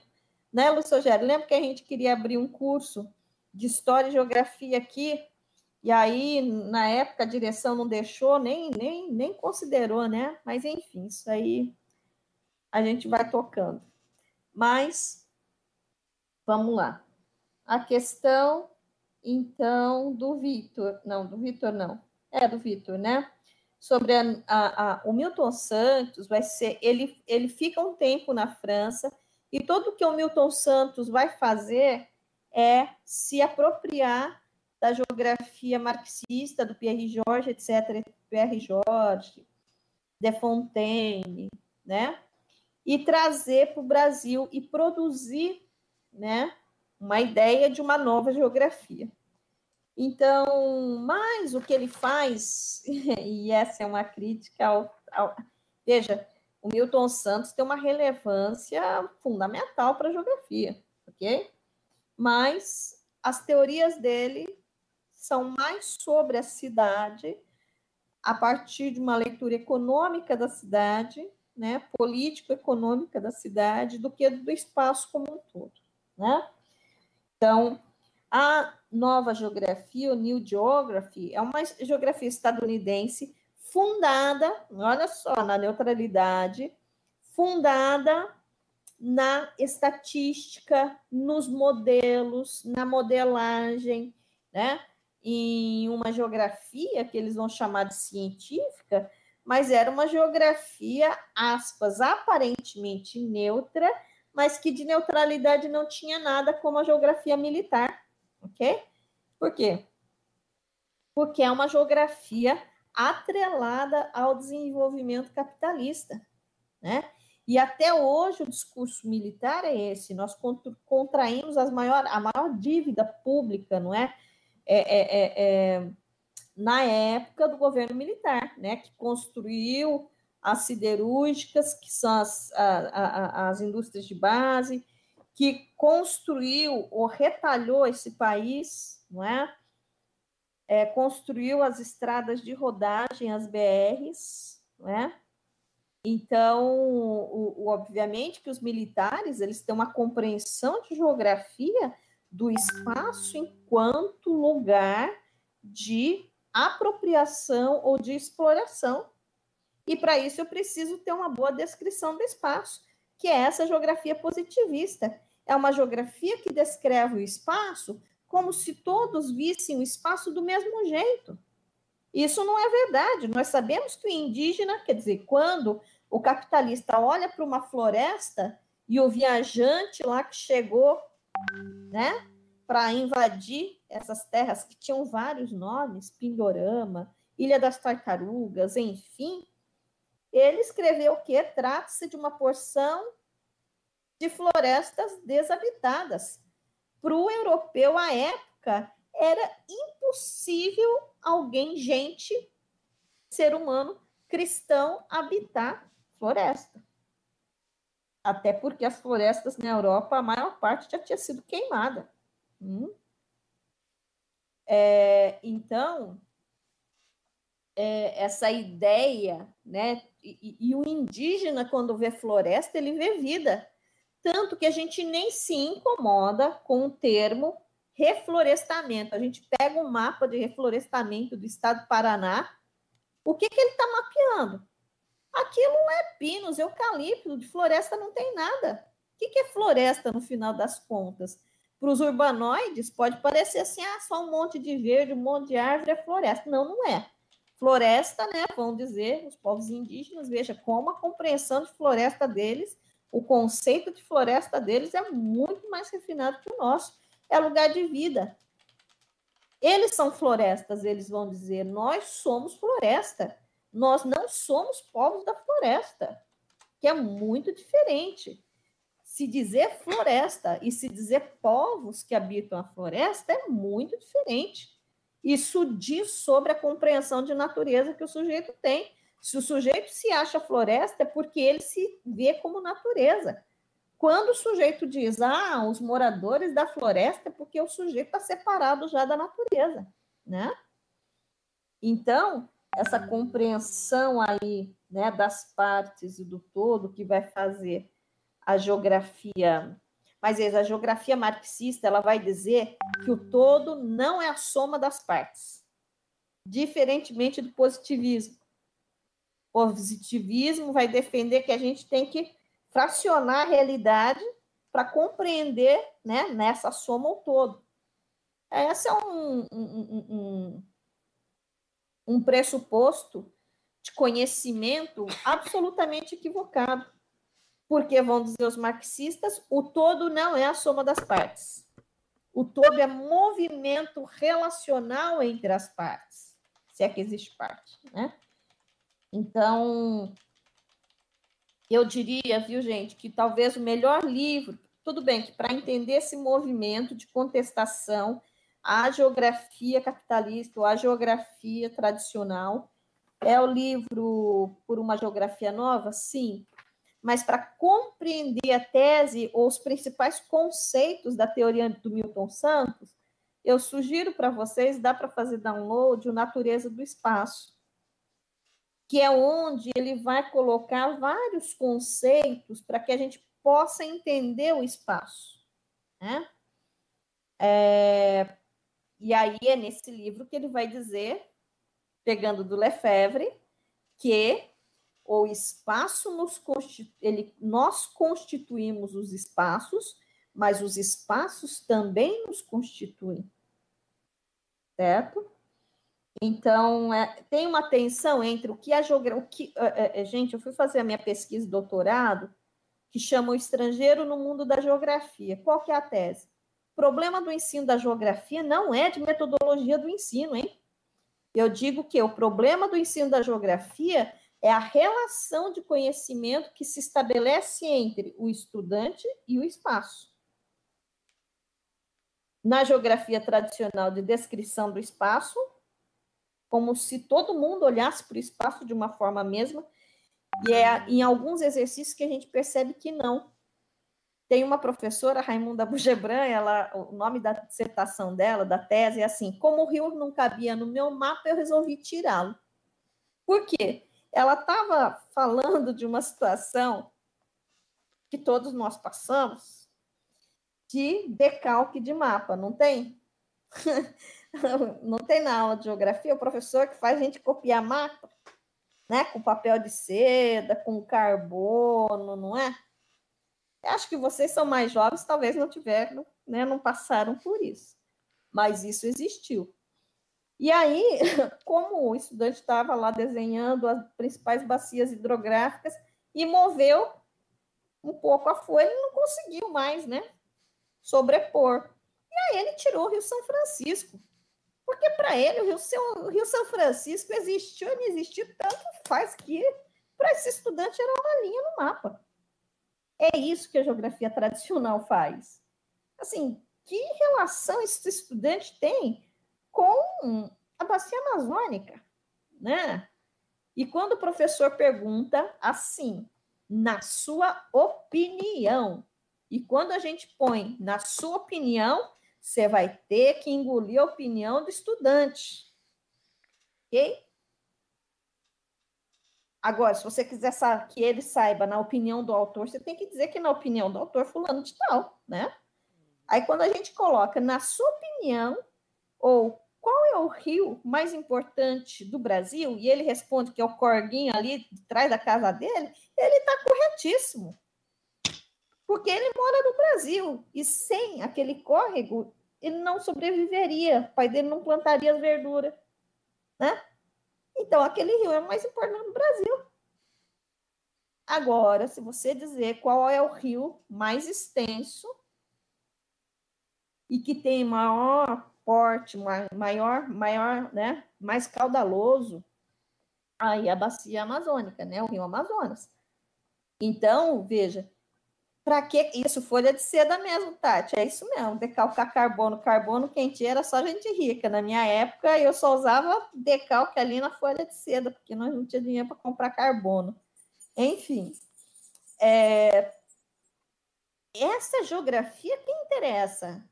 O que, que ela nos ensinou? Puta, que geografia é um saco, que tem que decorar nome de rio, nome de país, capital, não sei o quê. Né? E ela serve para quê? Ela tem uma serventia ela serve para que as pessoas não consigam compreender a produção do espaço. E aí, se eu não consigo compreender a lógica a partir da qual o espaço da cidade e do campo são produzidos, ou quais são os elementos que determinam essa produção do espaço, eu não tenho condições de intervir no espaço. E é isso que é ah, quando Milton Santos vai escrever por uma nova geografia, ele vai defender essa nova geografia, que é uma geografia para transformação do espaço, para transformar o espaço para que ele possa ser usufruído por todos, né? Mas eu sugiro que vocês leiam a natureza do espaço, tem para dar um de grátis, acho que acha mais fácil. O por uma geografia nova, acho que acha também, né? Essa, então, veja, essa divisão, dicotomia que a gente fala na geografia Minha mãe trazia carbono usado trabalho, isso aí. é, essa dicotomia entre geografia física e geografia humana é porque, veja, o que, é a natureza separado da gente? Como vai dizer o nosso querido e amado mestre, é, como que ele chama? O, o, o, ele foi presidente do INCRA, o Marés. Frederico, Carlos Frederico Marés de Souza, Carlos Frederico de Souza Marés Filho. Esse professor ele vai dizer: nunca na história da humanidade existiu terra sem gente. Todas as terras tinham gente. Olha o que, que a geografia faz. Ela faz a gente acreditar essa que divide geografia física, geografia humana. Ela descreve florestas, ela descreve biomas, inclusive o, lembra o, o finado Aziz Absaber, né? Quando ele vai discutir os biomas, né? Quando ele vai discutir é, é, os domínios morfoclimáticos, na teoria do, do Aziz Absaber não tem gente, aquela teoria dos, dos domínios morfoclimáticos. Só tem é, é forças de vento, é, floresta sem gente as pesquisas atuais da etnoecologia já disseram e já dizem o quê? Os biomas que existem pré-históricos que nós temos, ou pré-históricos é um termo muito horrível de falar, né? Os biomas antigos que nós temos é tudo produção humana. Não existe natureza sem, sem sujeito.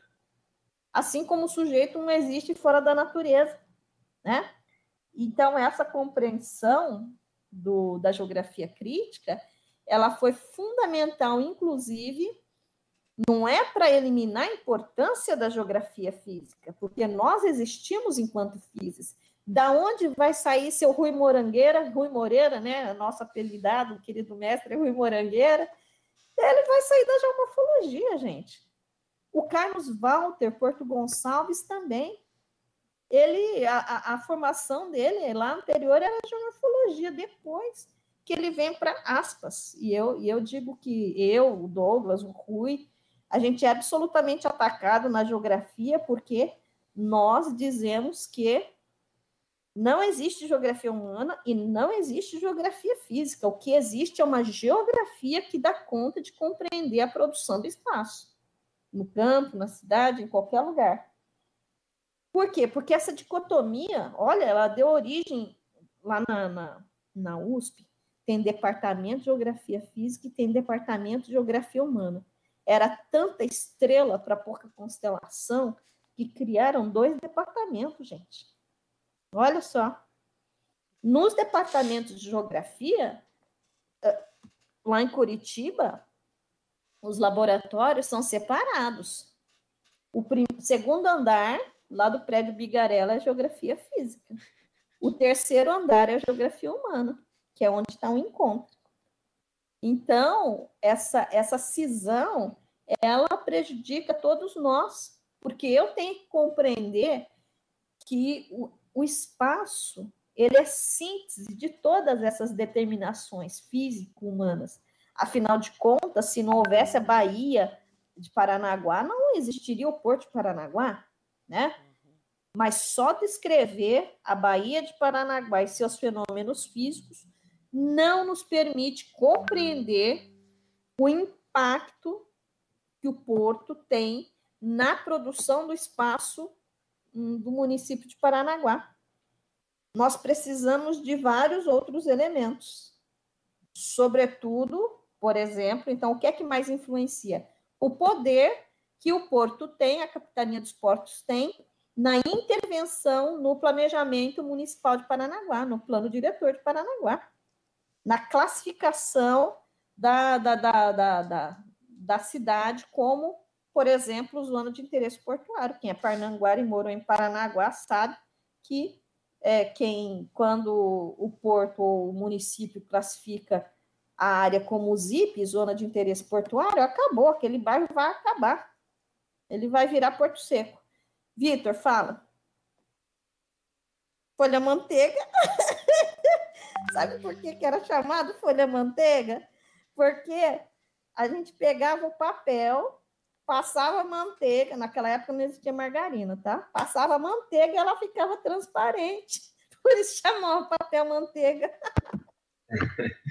Engraçado. Eu tive bastante contato com esse, com, essa, com esse material que eu gostava de desenhar quando eu era menino e tal. Daí ficava transpondo os desenhos que eu gostava. É, bom, só para complementar, acho que você pode continuar falando aí mais duas horas, bem interessado. Mas uma coisa que a geografia, que essa visão que você traz né, da geografia tem me mudado, né? Eu acho que eu lembro bastante das nossas primeiras aulas que você falava como é importante a graduação, né? E como é importante essa a gente está com o coração aberto para poder se deixar transformar, né? E que a gente só vai, só vai fazer sentido se a gente mudar, né? Daqui quatro anos, as, as visões que a gente já tem. E nesse é, pequeno, pequeno momento que a gente tem junto aí, né?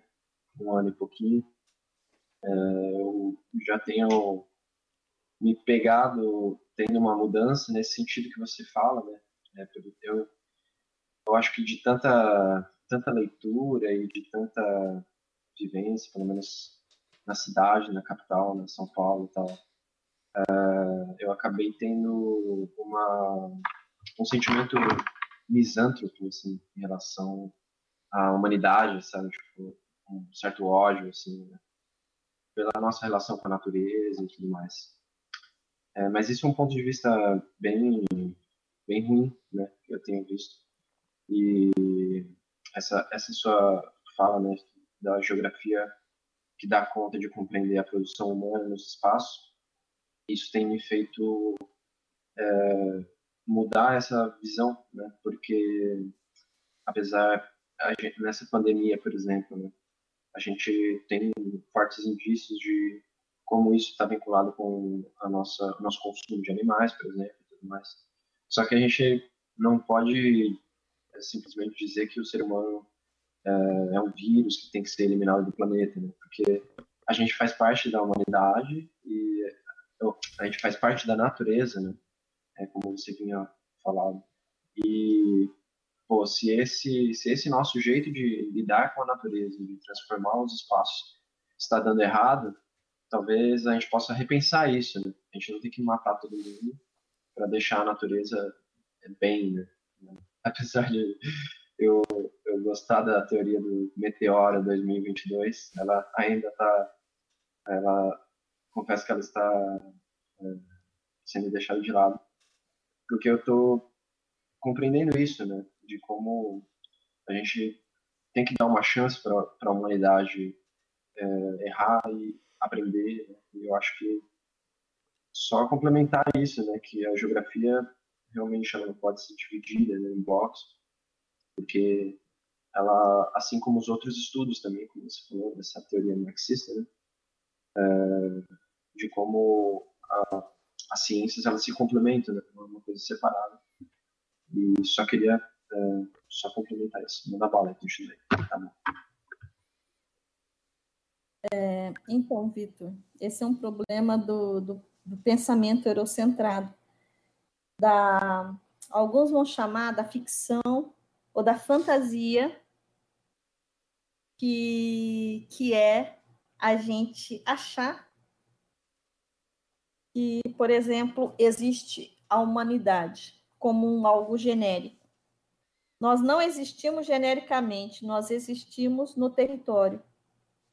E ao existir nos territórios, os modos de produção vão nos constituir, né? Comedores ou não de animais, mas de animais produzidos em cativeiro, como nós fazemos, porque os indígenas também se alimentam de animais, né? E, e, e, e então me parece que tem determinados determinadas questões eu também, nossa, eu adorava a teoria do meteoro e sempre pensava assim, nossa, mas a humanidade podia acabar, ia fazer um bem danado para esse planeta, né? Mas tem humanidade, humanidade. Tem uma humanidade que está 11 mil anos vivendo aqui, né? Nessas terras aqui. E que produziram floresta amazônica, produziram cerrado. Hum? Então, é essa nossa ideia eurocentrada de, de, de compreender o mundo fora, né, e o ser humano fora da natureza, que nos levou também a compreender que o ser humano existe genericamente. A gente não existe genericamente, né? Obviamente que a forma como nós tratamos os animais, nós comemos os animais, o que, né? É uma forma horrorosa, mas que mostra, inclusive, quer dizer, Marx vai dizer nos Gundrice que o modo de produção é um modo de produção de tudo, de ideias, de relacionamentos, né? Sendo assim, é, em que medida a gente não é capitalista quando quer retirar mais valia dos relacionamentos, né? Em que medida, por exemplo, é, a gente não olha como é que a gente vive no espaço, né? É, por quê? Tem uma entrevista do Krenak, eu queria, olha, gente, eu queria muito discutir aquele vídeo, muito, mas muito mesmo. Para mim, o vídeo mais importante de todos que eu postei é esse do Krenak, essa entrevista. É linda, linda, maravilhosa, e o Krenak, ele é um baita de um mestre, assim, né? Ele vai dizer, olha, é, é, não tem como a gente viver, ou como né? É uma ilusão vocês, né, não índios, quererem acharem que vão viver durante muito tempo assim. Isso não existe, né? É, naquele mesmo vídeo, ele vai dizer também que é, essa coisa, essa ideia de pensar genericamente é uma coisa do branco, do branco, do não índio, europeu, né? Que a gente tem que se desfazer se despojar dessa compreensão. Eu concordo com ele. Hum?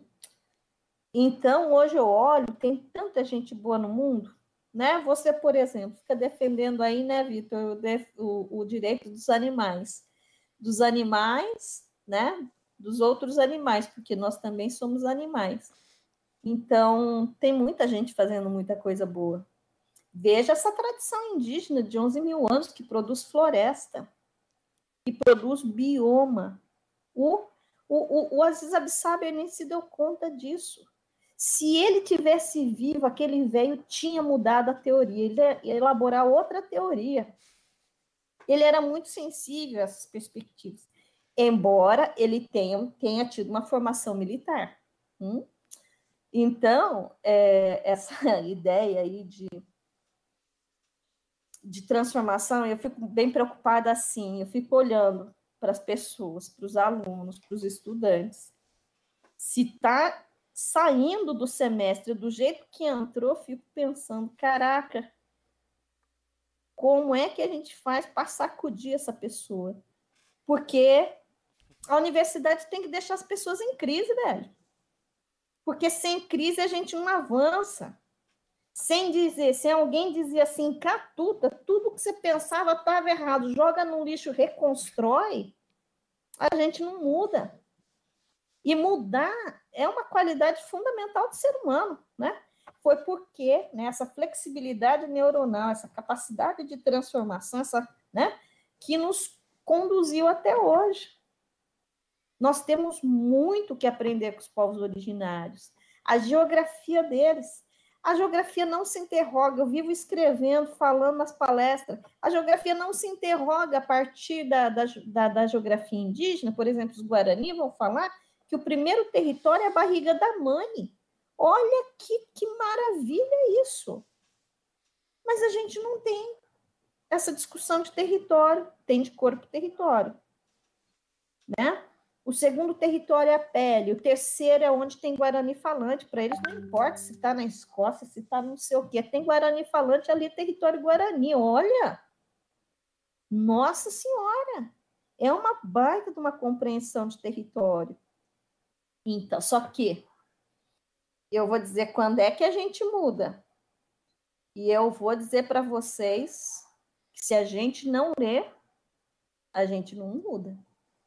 A leitura é fundamental, mais do que assistir aula, né? Mais do que debater, é ler. Leitura nunca é demais. Você pode ter lido um texto horroroso, ele vai servir, inclusive, para a gente criticar, né? Mas leitura é fundamental. A gente não pode sair, né, de um bimestre para o outro, de um semestre para o outro, do jeito que entrou. Ixi, depois de quatro anos, se sair do jeito que entrou, esse curso não se justifica. Para que é que a gente vai investir na não transformação, né? É para transformar que a gente investe. E aí, assim, realmente, a leitura nos transforma. É, é, é essa coisa de transformar o olhar para si e para o mundo, né? Hoje eu também não quero. Eu, eu tinha uma, um ímpeto de jogar uma bomba no planeta e que se fudesse todo mundo, né? Assim, tomara que morresse a humanidade inteira. Hoje eu, para mudar essa visão, fico olhando para coisas boas que as pessoas fazem, né? Que os outros animais humanos fazem, né? Isso é importante. Olha o Krenak, que lindo que é. Fala, Tatiana. Tatiane. Então, queria falar exatamente sobre isso, assim, né? Da visão que eu também uh, venho é, construindo e, e, modificando, né? Principalmente agora com essa questão da pandemia, porque a gente tende a, ter. Até achei massa o Vitor dizer que está mudando um pouco de visão. Eu acompanho muitas postagens do Vitor, né? E, e, vejo assim que tem um, um pouquinho de ódio da humanidade nas postagens, né? E eu não tiro a razão, porque a gente tem uma parte muito ruim mesmo, né? Mas uh, eu tenho tentado ver mais a parte boa disso. E uma das coisas que eu tenho, tenho lido e, e visto muitas coisas assim a respeito de comportamento humano, também até para me entender melhor como ser humano, de que a gente muitas vezes é levado a essa condição, né? De, de dessa visão que a gente tem, né? E eu acho que a gente precisa pensar muito nisso quando a gente vai falar sobre alimentação, por exemplo, sobre proteção animal, que é uma das coisas que. E eu vou, vou me colocar exatamente como exemplo, porque há sete meses atrás eu consumia carne e achava que eu jamais conseguiria viver sem consumir carne, né? Porque eu sempre fui extremamente carnívora e hoje já, já vou, tô indo para o sétimo mês sem consumir carne, vendo que é possível, mas que também é muito complexo, né? Que é um, um passo a passo que a gente está muito longe de fazer com que a humanidade uh, alcance isso de forma adequada, né? De que seja justo para todo mundo isso também. E aí, essa, essa questão da, de me colocar sempre quando eu vou julgar alguma coisa, como eu tenho visto muitos grupos de veganismo, é, vegetarianismo, eu tenho visto uma coisa assim, muito, uma visão muito é, de embate, sabe? De, de, de ter uma certa raiva ali da humanidade. E eu não sei se a gente vai conseguir melhorar muito mais a humanidade do que ela está com, com essa visão se a gente tiver a visão de que as pessoas foram levadas, né, que é cultural, que foram ensinadas assim, que tem gente que simplesmente não tem outra perspectiva de vida, a não ser aquela que foi é, levada, que foi ensinada a ela desde que ela nasceu, né, pelos pais dela, pelos avós, né, por toda essa questão, a gente estava falando de espaço, né, a gente também tem que levar em consideração essa questão. E, e, eu também acredito que tem muita coisa boa ainda entre os seres humanos, apesar de muitas vezes achar que realmente o meteoro seria a única saída. Mas é, acho que também cabe a gente se reanalisar no que a gente pode fazer para modificar as pessoas que estão ao nosso redor, né? É, enquanto cidadãos e, e, familiares mesmo, né? Enquanto pertencente a um ciclo de pessoas, um círculo de pessoas, e principalmente enquanto educadores, o que que eu posso fazer daqui para frente, uh, sendo uma educadora que consiga trabalhar essa questão porque eu, eu não, não adianta só trabalhar com aquele aluno, eu tenho que pensar que aquele estudante ele vai levar aquelas informações que eu repasso ou que a gente constrói em coletivo, ele vai levar para casa dele, né? Então, que, que ponto até onde a minha importância vai nesse aspecto, sabe? Acho que é isso.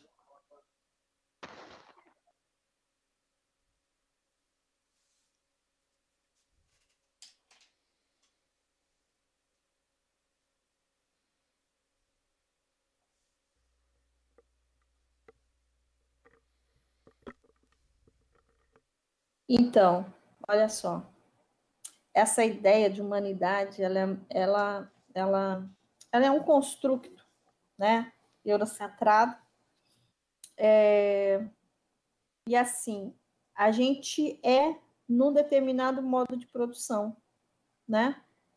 Então, se a gente não compreende o que é que determina a minha exploração, o que determina o fato de uns terem terra, outros não terem terra?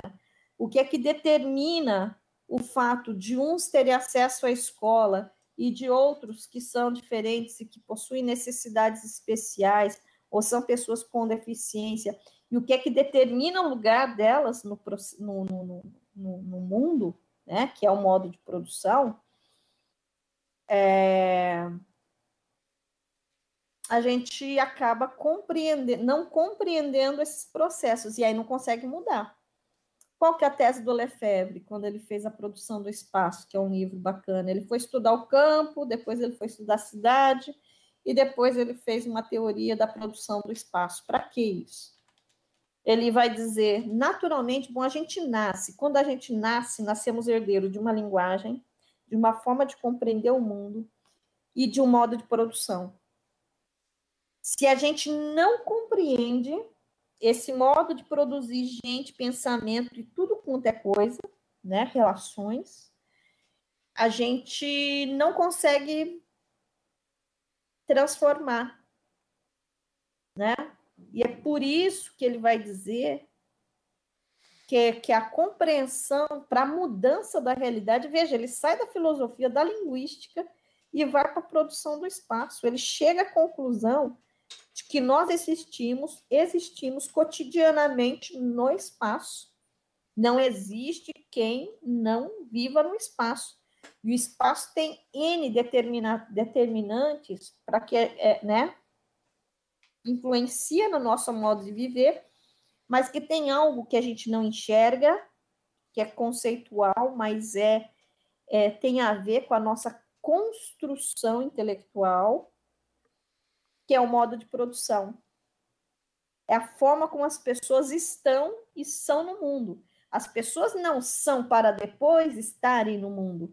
Elas estão e é em função do estar delas no mundo que elas são. O primado positivista vai dizer as pessoas são. O estar não tem muita importância. É um primado errado.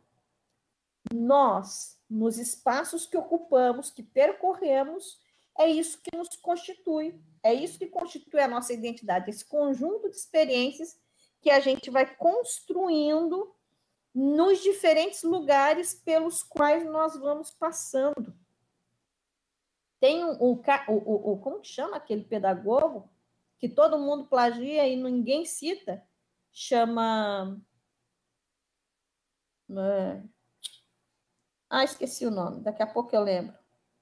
Ele dizia que a produção de um bom líder era a condição era o cara viajar, a pessoa viajar. Por isso que na Alemanha a viagem, as viagens constituíam os últimos anos de formação. Por quê? É só no encontro com os outros, com outros lugares, que eu vou compreender, me compreender, compreender meu espaço. Mas vejam, o Marx é fundamental. Eu não abro mão do Marx, né? Os modos de produção nos constituem. Quando uma mulher está pensando, ai, o que é que ela tem que eu não tenho, e vai lá na loja com um monte de porcariada lá para passar na cara, para passar, para pendurar, para sei lá fazer o quê, é, gente, não estou desfazendo né, da questão da estética e da beleza, que é fundamental, mas não é essa aí, né, da alta moda, essas coisas aradas, né, de, de, de fazer mutilação, né, enfim, de que estética é essa? Ela é criada, e ela é criada no modo de produção, né, é, é para não atingir o inatingível que essas mulheres consomem, consomem, consomem loucamente, enlouquecidamente, para atingir um padrão que nunca chega, né? Então, a questão do modo de produção é fundamental. Se a gente não compreender que o espaço ele é quando a gente nasce, se a gente não compreende esse espaço, o espaço percebido nosso não vai mudar, porque ele, o, o Lefebvre falava de três dimensões do espaço: espaço vivido, percebido e representado. Vai dizer ele: se eu não mexo na representação que as pessoas têm do espaço, eu não mexo na percepção.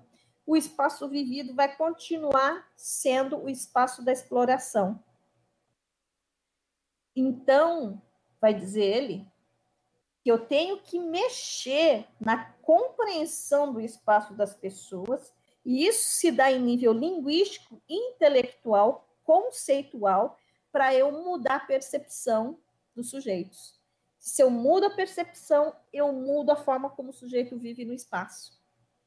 Então, essa teoria do Lefebvre, ela é bastante importante, né? E é por isso, para isso que serve o ensino da geografia é para pegar essas experiências do espaço da molecada e começar a pensar. Eu dava aula para o sujeito que estava babando na minha aula lá no do sexto ano, um menino, ele tinha 15 anos. Ele estava no sexto ano. Eu ia lá, cutucava ele, eu falava, por que, que você está dormindo, fulano? Ah, professor, porque eu acordei quatro horas da manhã. Eu falei, nossa, mas por que, que você acordou quatro horas da manhã? Professor, eu moro lá no não sei aonde e trabalho lá no não sei aonde. Não tem ônibus esse horário, professora. E aí eu tenho que ir a pé. E aí eu chego acabado aqui na escola. Eu falei, muito bem, você sabe por que, que você chega acabado? Vamos explicar. Na sua casa tem cerca ou não tem? Por que, que tem cerca na sua casa? Eu falei, por que, que não tem ônibus? Ué, professora, só vai eu montado no ônibus lá e aí não, não, não, não compensa, né? E aí, se esse sujeito compreende essa produção do espaço, por que, que ele teve que morar tão longe? Hum? Alguns urbanistas, para a cidade de São Paulo, capital, defendem a verticalização, porque a, a, distância que o trabalhador tem que percorrer, às vezes, entre o local de trabalho, é, tem aqueles trabalhadores que têm os cama quente, né? Eles têm sai do serviço, dorme, e tem alguém que aluga a cama, só a cama, né? ele dorme e volta para o trabalho. E quando ele sai daquela cama, vem outra pessoa que aluga no, no outro horário que, que aquela cama está desocupada. Né? Como é que o ser humano suporta isso? Da onde vem isso? Do modo de produção, gente. Modo de produção, ele tá, né? Ele, ele impõe. Tem um filme da Glenn Close chama Ligações Perigosas. Ali captura um pouco, registra um pouco o início do modo de produção. E aí o burguês lá vai dizer: Isso foge ao meu controle, porque ele está apaixonado pela mocinha, mas aí ele casa com uma pessoa rica e ele fala que isso tudo foge ao controle dele. Por que, que foge ao controle dele? Tem muitas coisas que fogem ao nosso controle, porque a gente não compreende como é que essas questões, esses espaços são produzidos. Aí foge ao nosso controle. Se eu não compreendo por que é que os pescadores foram expulsos de matinhos lá do litoral, né, da praia, da orla, ou tiveram os territórios, porque eles tinham dois terrenos, né, o mais para o interior, que era da roça, e o da praia. Por que é que eles foram expropriados pelo processo de especulação imobiliária nos anos 80? Que no Paraná funcionou diferente, no litoral paranaense. E eu, se tivesse estudando inicialmente, iria estudar esse processo, porque eu tenho uma hipótese. Mercado de Matinhos ou de, né, do litoral do Paraná, sobretudo Caiobá, funcionou na contramão do processo de especulação imobiliária em qualquer outro lugar do país. Eu não sei, isso é uma das hipóteses, mas eu não vou estudar isso porque eu já tô dobrei o cabo da boa esperança, né? É, se não tinha dinheiro de drogas para limpar, se, se Caiobá não foi construído para limpar o dinheiro de drogas. O dinheiro, né, que vocês sabem que tem uma série de atividades em que a gente pode, em que as pessoas, os ricos, podem limpar o dinheiro que vem né, do tráfico de drogas ou da prostituição, não é? que é posto de gasolina, motel e construção de prédios. Tem várias pesquisas sobre isso. Então, se eu não compreendo isso, eu não, eu não, eu não, não consigo participar das leis, das políticas públicas para a produção do espaço, né? Então, é isso. que a Tati falou também é isso. A Tati tem uma aproximação muito grande, né? Isso, construção de Camboriú, idem, idem, né? Camboriú com agravante, que é o que queriam fazer, mas professor Ricardo Monteiro interveio também nesse processo com as pesquisas que fez um estudo socioeconômico de que se verticalizasse, se aumentasse não é, o número de andares nos prédios da orla, é, a gente, a nossa, a economia matinhense ia piorar, porque a gente já tem um litoral frio sem sol ainda, né? Uma praia sem sol, para que, que ela serve, né? Enfim. Então, é isso aí, a gente precisa compreender a produção do espaço. É por isso que a gente não pode fazer a mesma geografia lá da sala de aula, porque se a gente nós não precisamos estudar para fazer aquela geografia. Isso é uma perda de dinheiro público, né? É, é isso. Passo.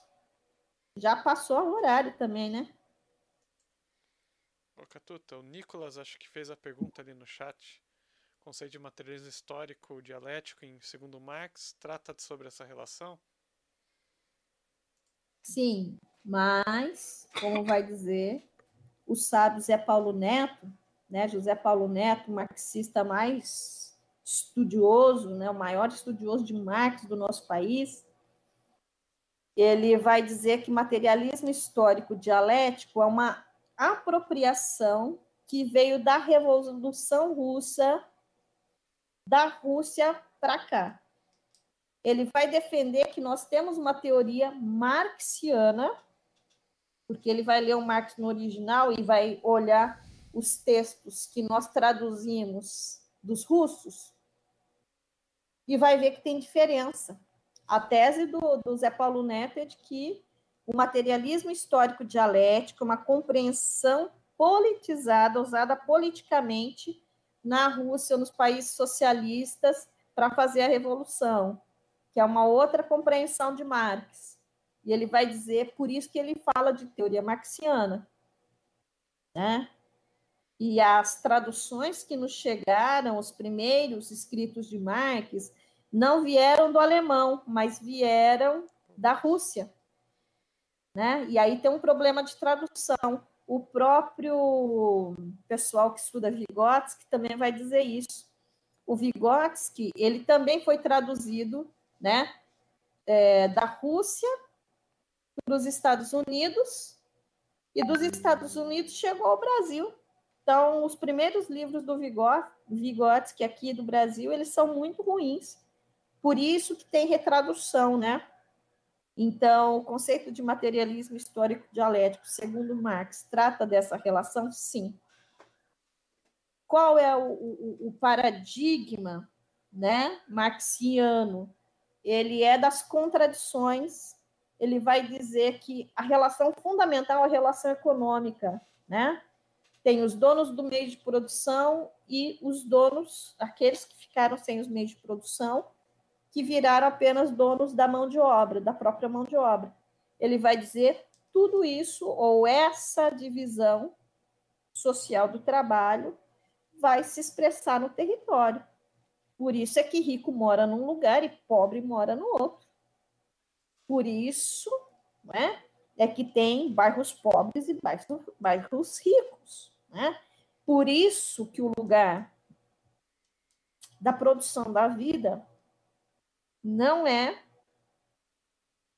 não é a, a cidade nem o campo no contexto do modo de produção capitalista, né? Que a gente tem produzido, alguns vão defender hoje mais intensamente a necropolítica, a política da morte, de matar quem não serve ao sistema. Que foi isso que aconteceu com os indígenas no processo de invasão e está acontecendo hoje com a invasão das terras indígenas, né, nas áreas é, é, que onde há o interesse do quê? Do agro, do eco, do mineiro e do hidronegócio. Se a gente não entende esses processos, a gente não faz linha de frente para defender né, essas, essa forma de produzir o espaço. Né? Então, Lemarx é fundamental. Eu gosto muito de um livro que chama Manuscritos Econômicos Filosóficos. Para mim, ali tem uma base bem bacana do, de, de para entender e compreender a teoria marxista. Tá? É uma sugestão. Esse livro, Manuscritos Econômicos Filosóficos, Marx escreveu na sua juventude, né? É, tem para fazer download, tá? É isso, se a gente compreender o espaço como veio ou compreendia ou não compreendia, e o Lefebvre vai dizer, se a gente não compreende o espaço, a gente não muda. A gente só reforma a nossa casa se a gente compreende a nossa casa, onde é que está a fiação, a orientação dela em relação ao sol, é, face norte, face sul, leste, oeste, se a gente está no nordeste, se a gente está no sul, né? enfim.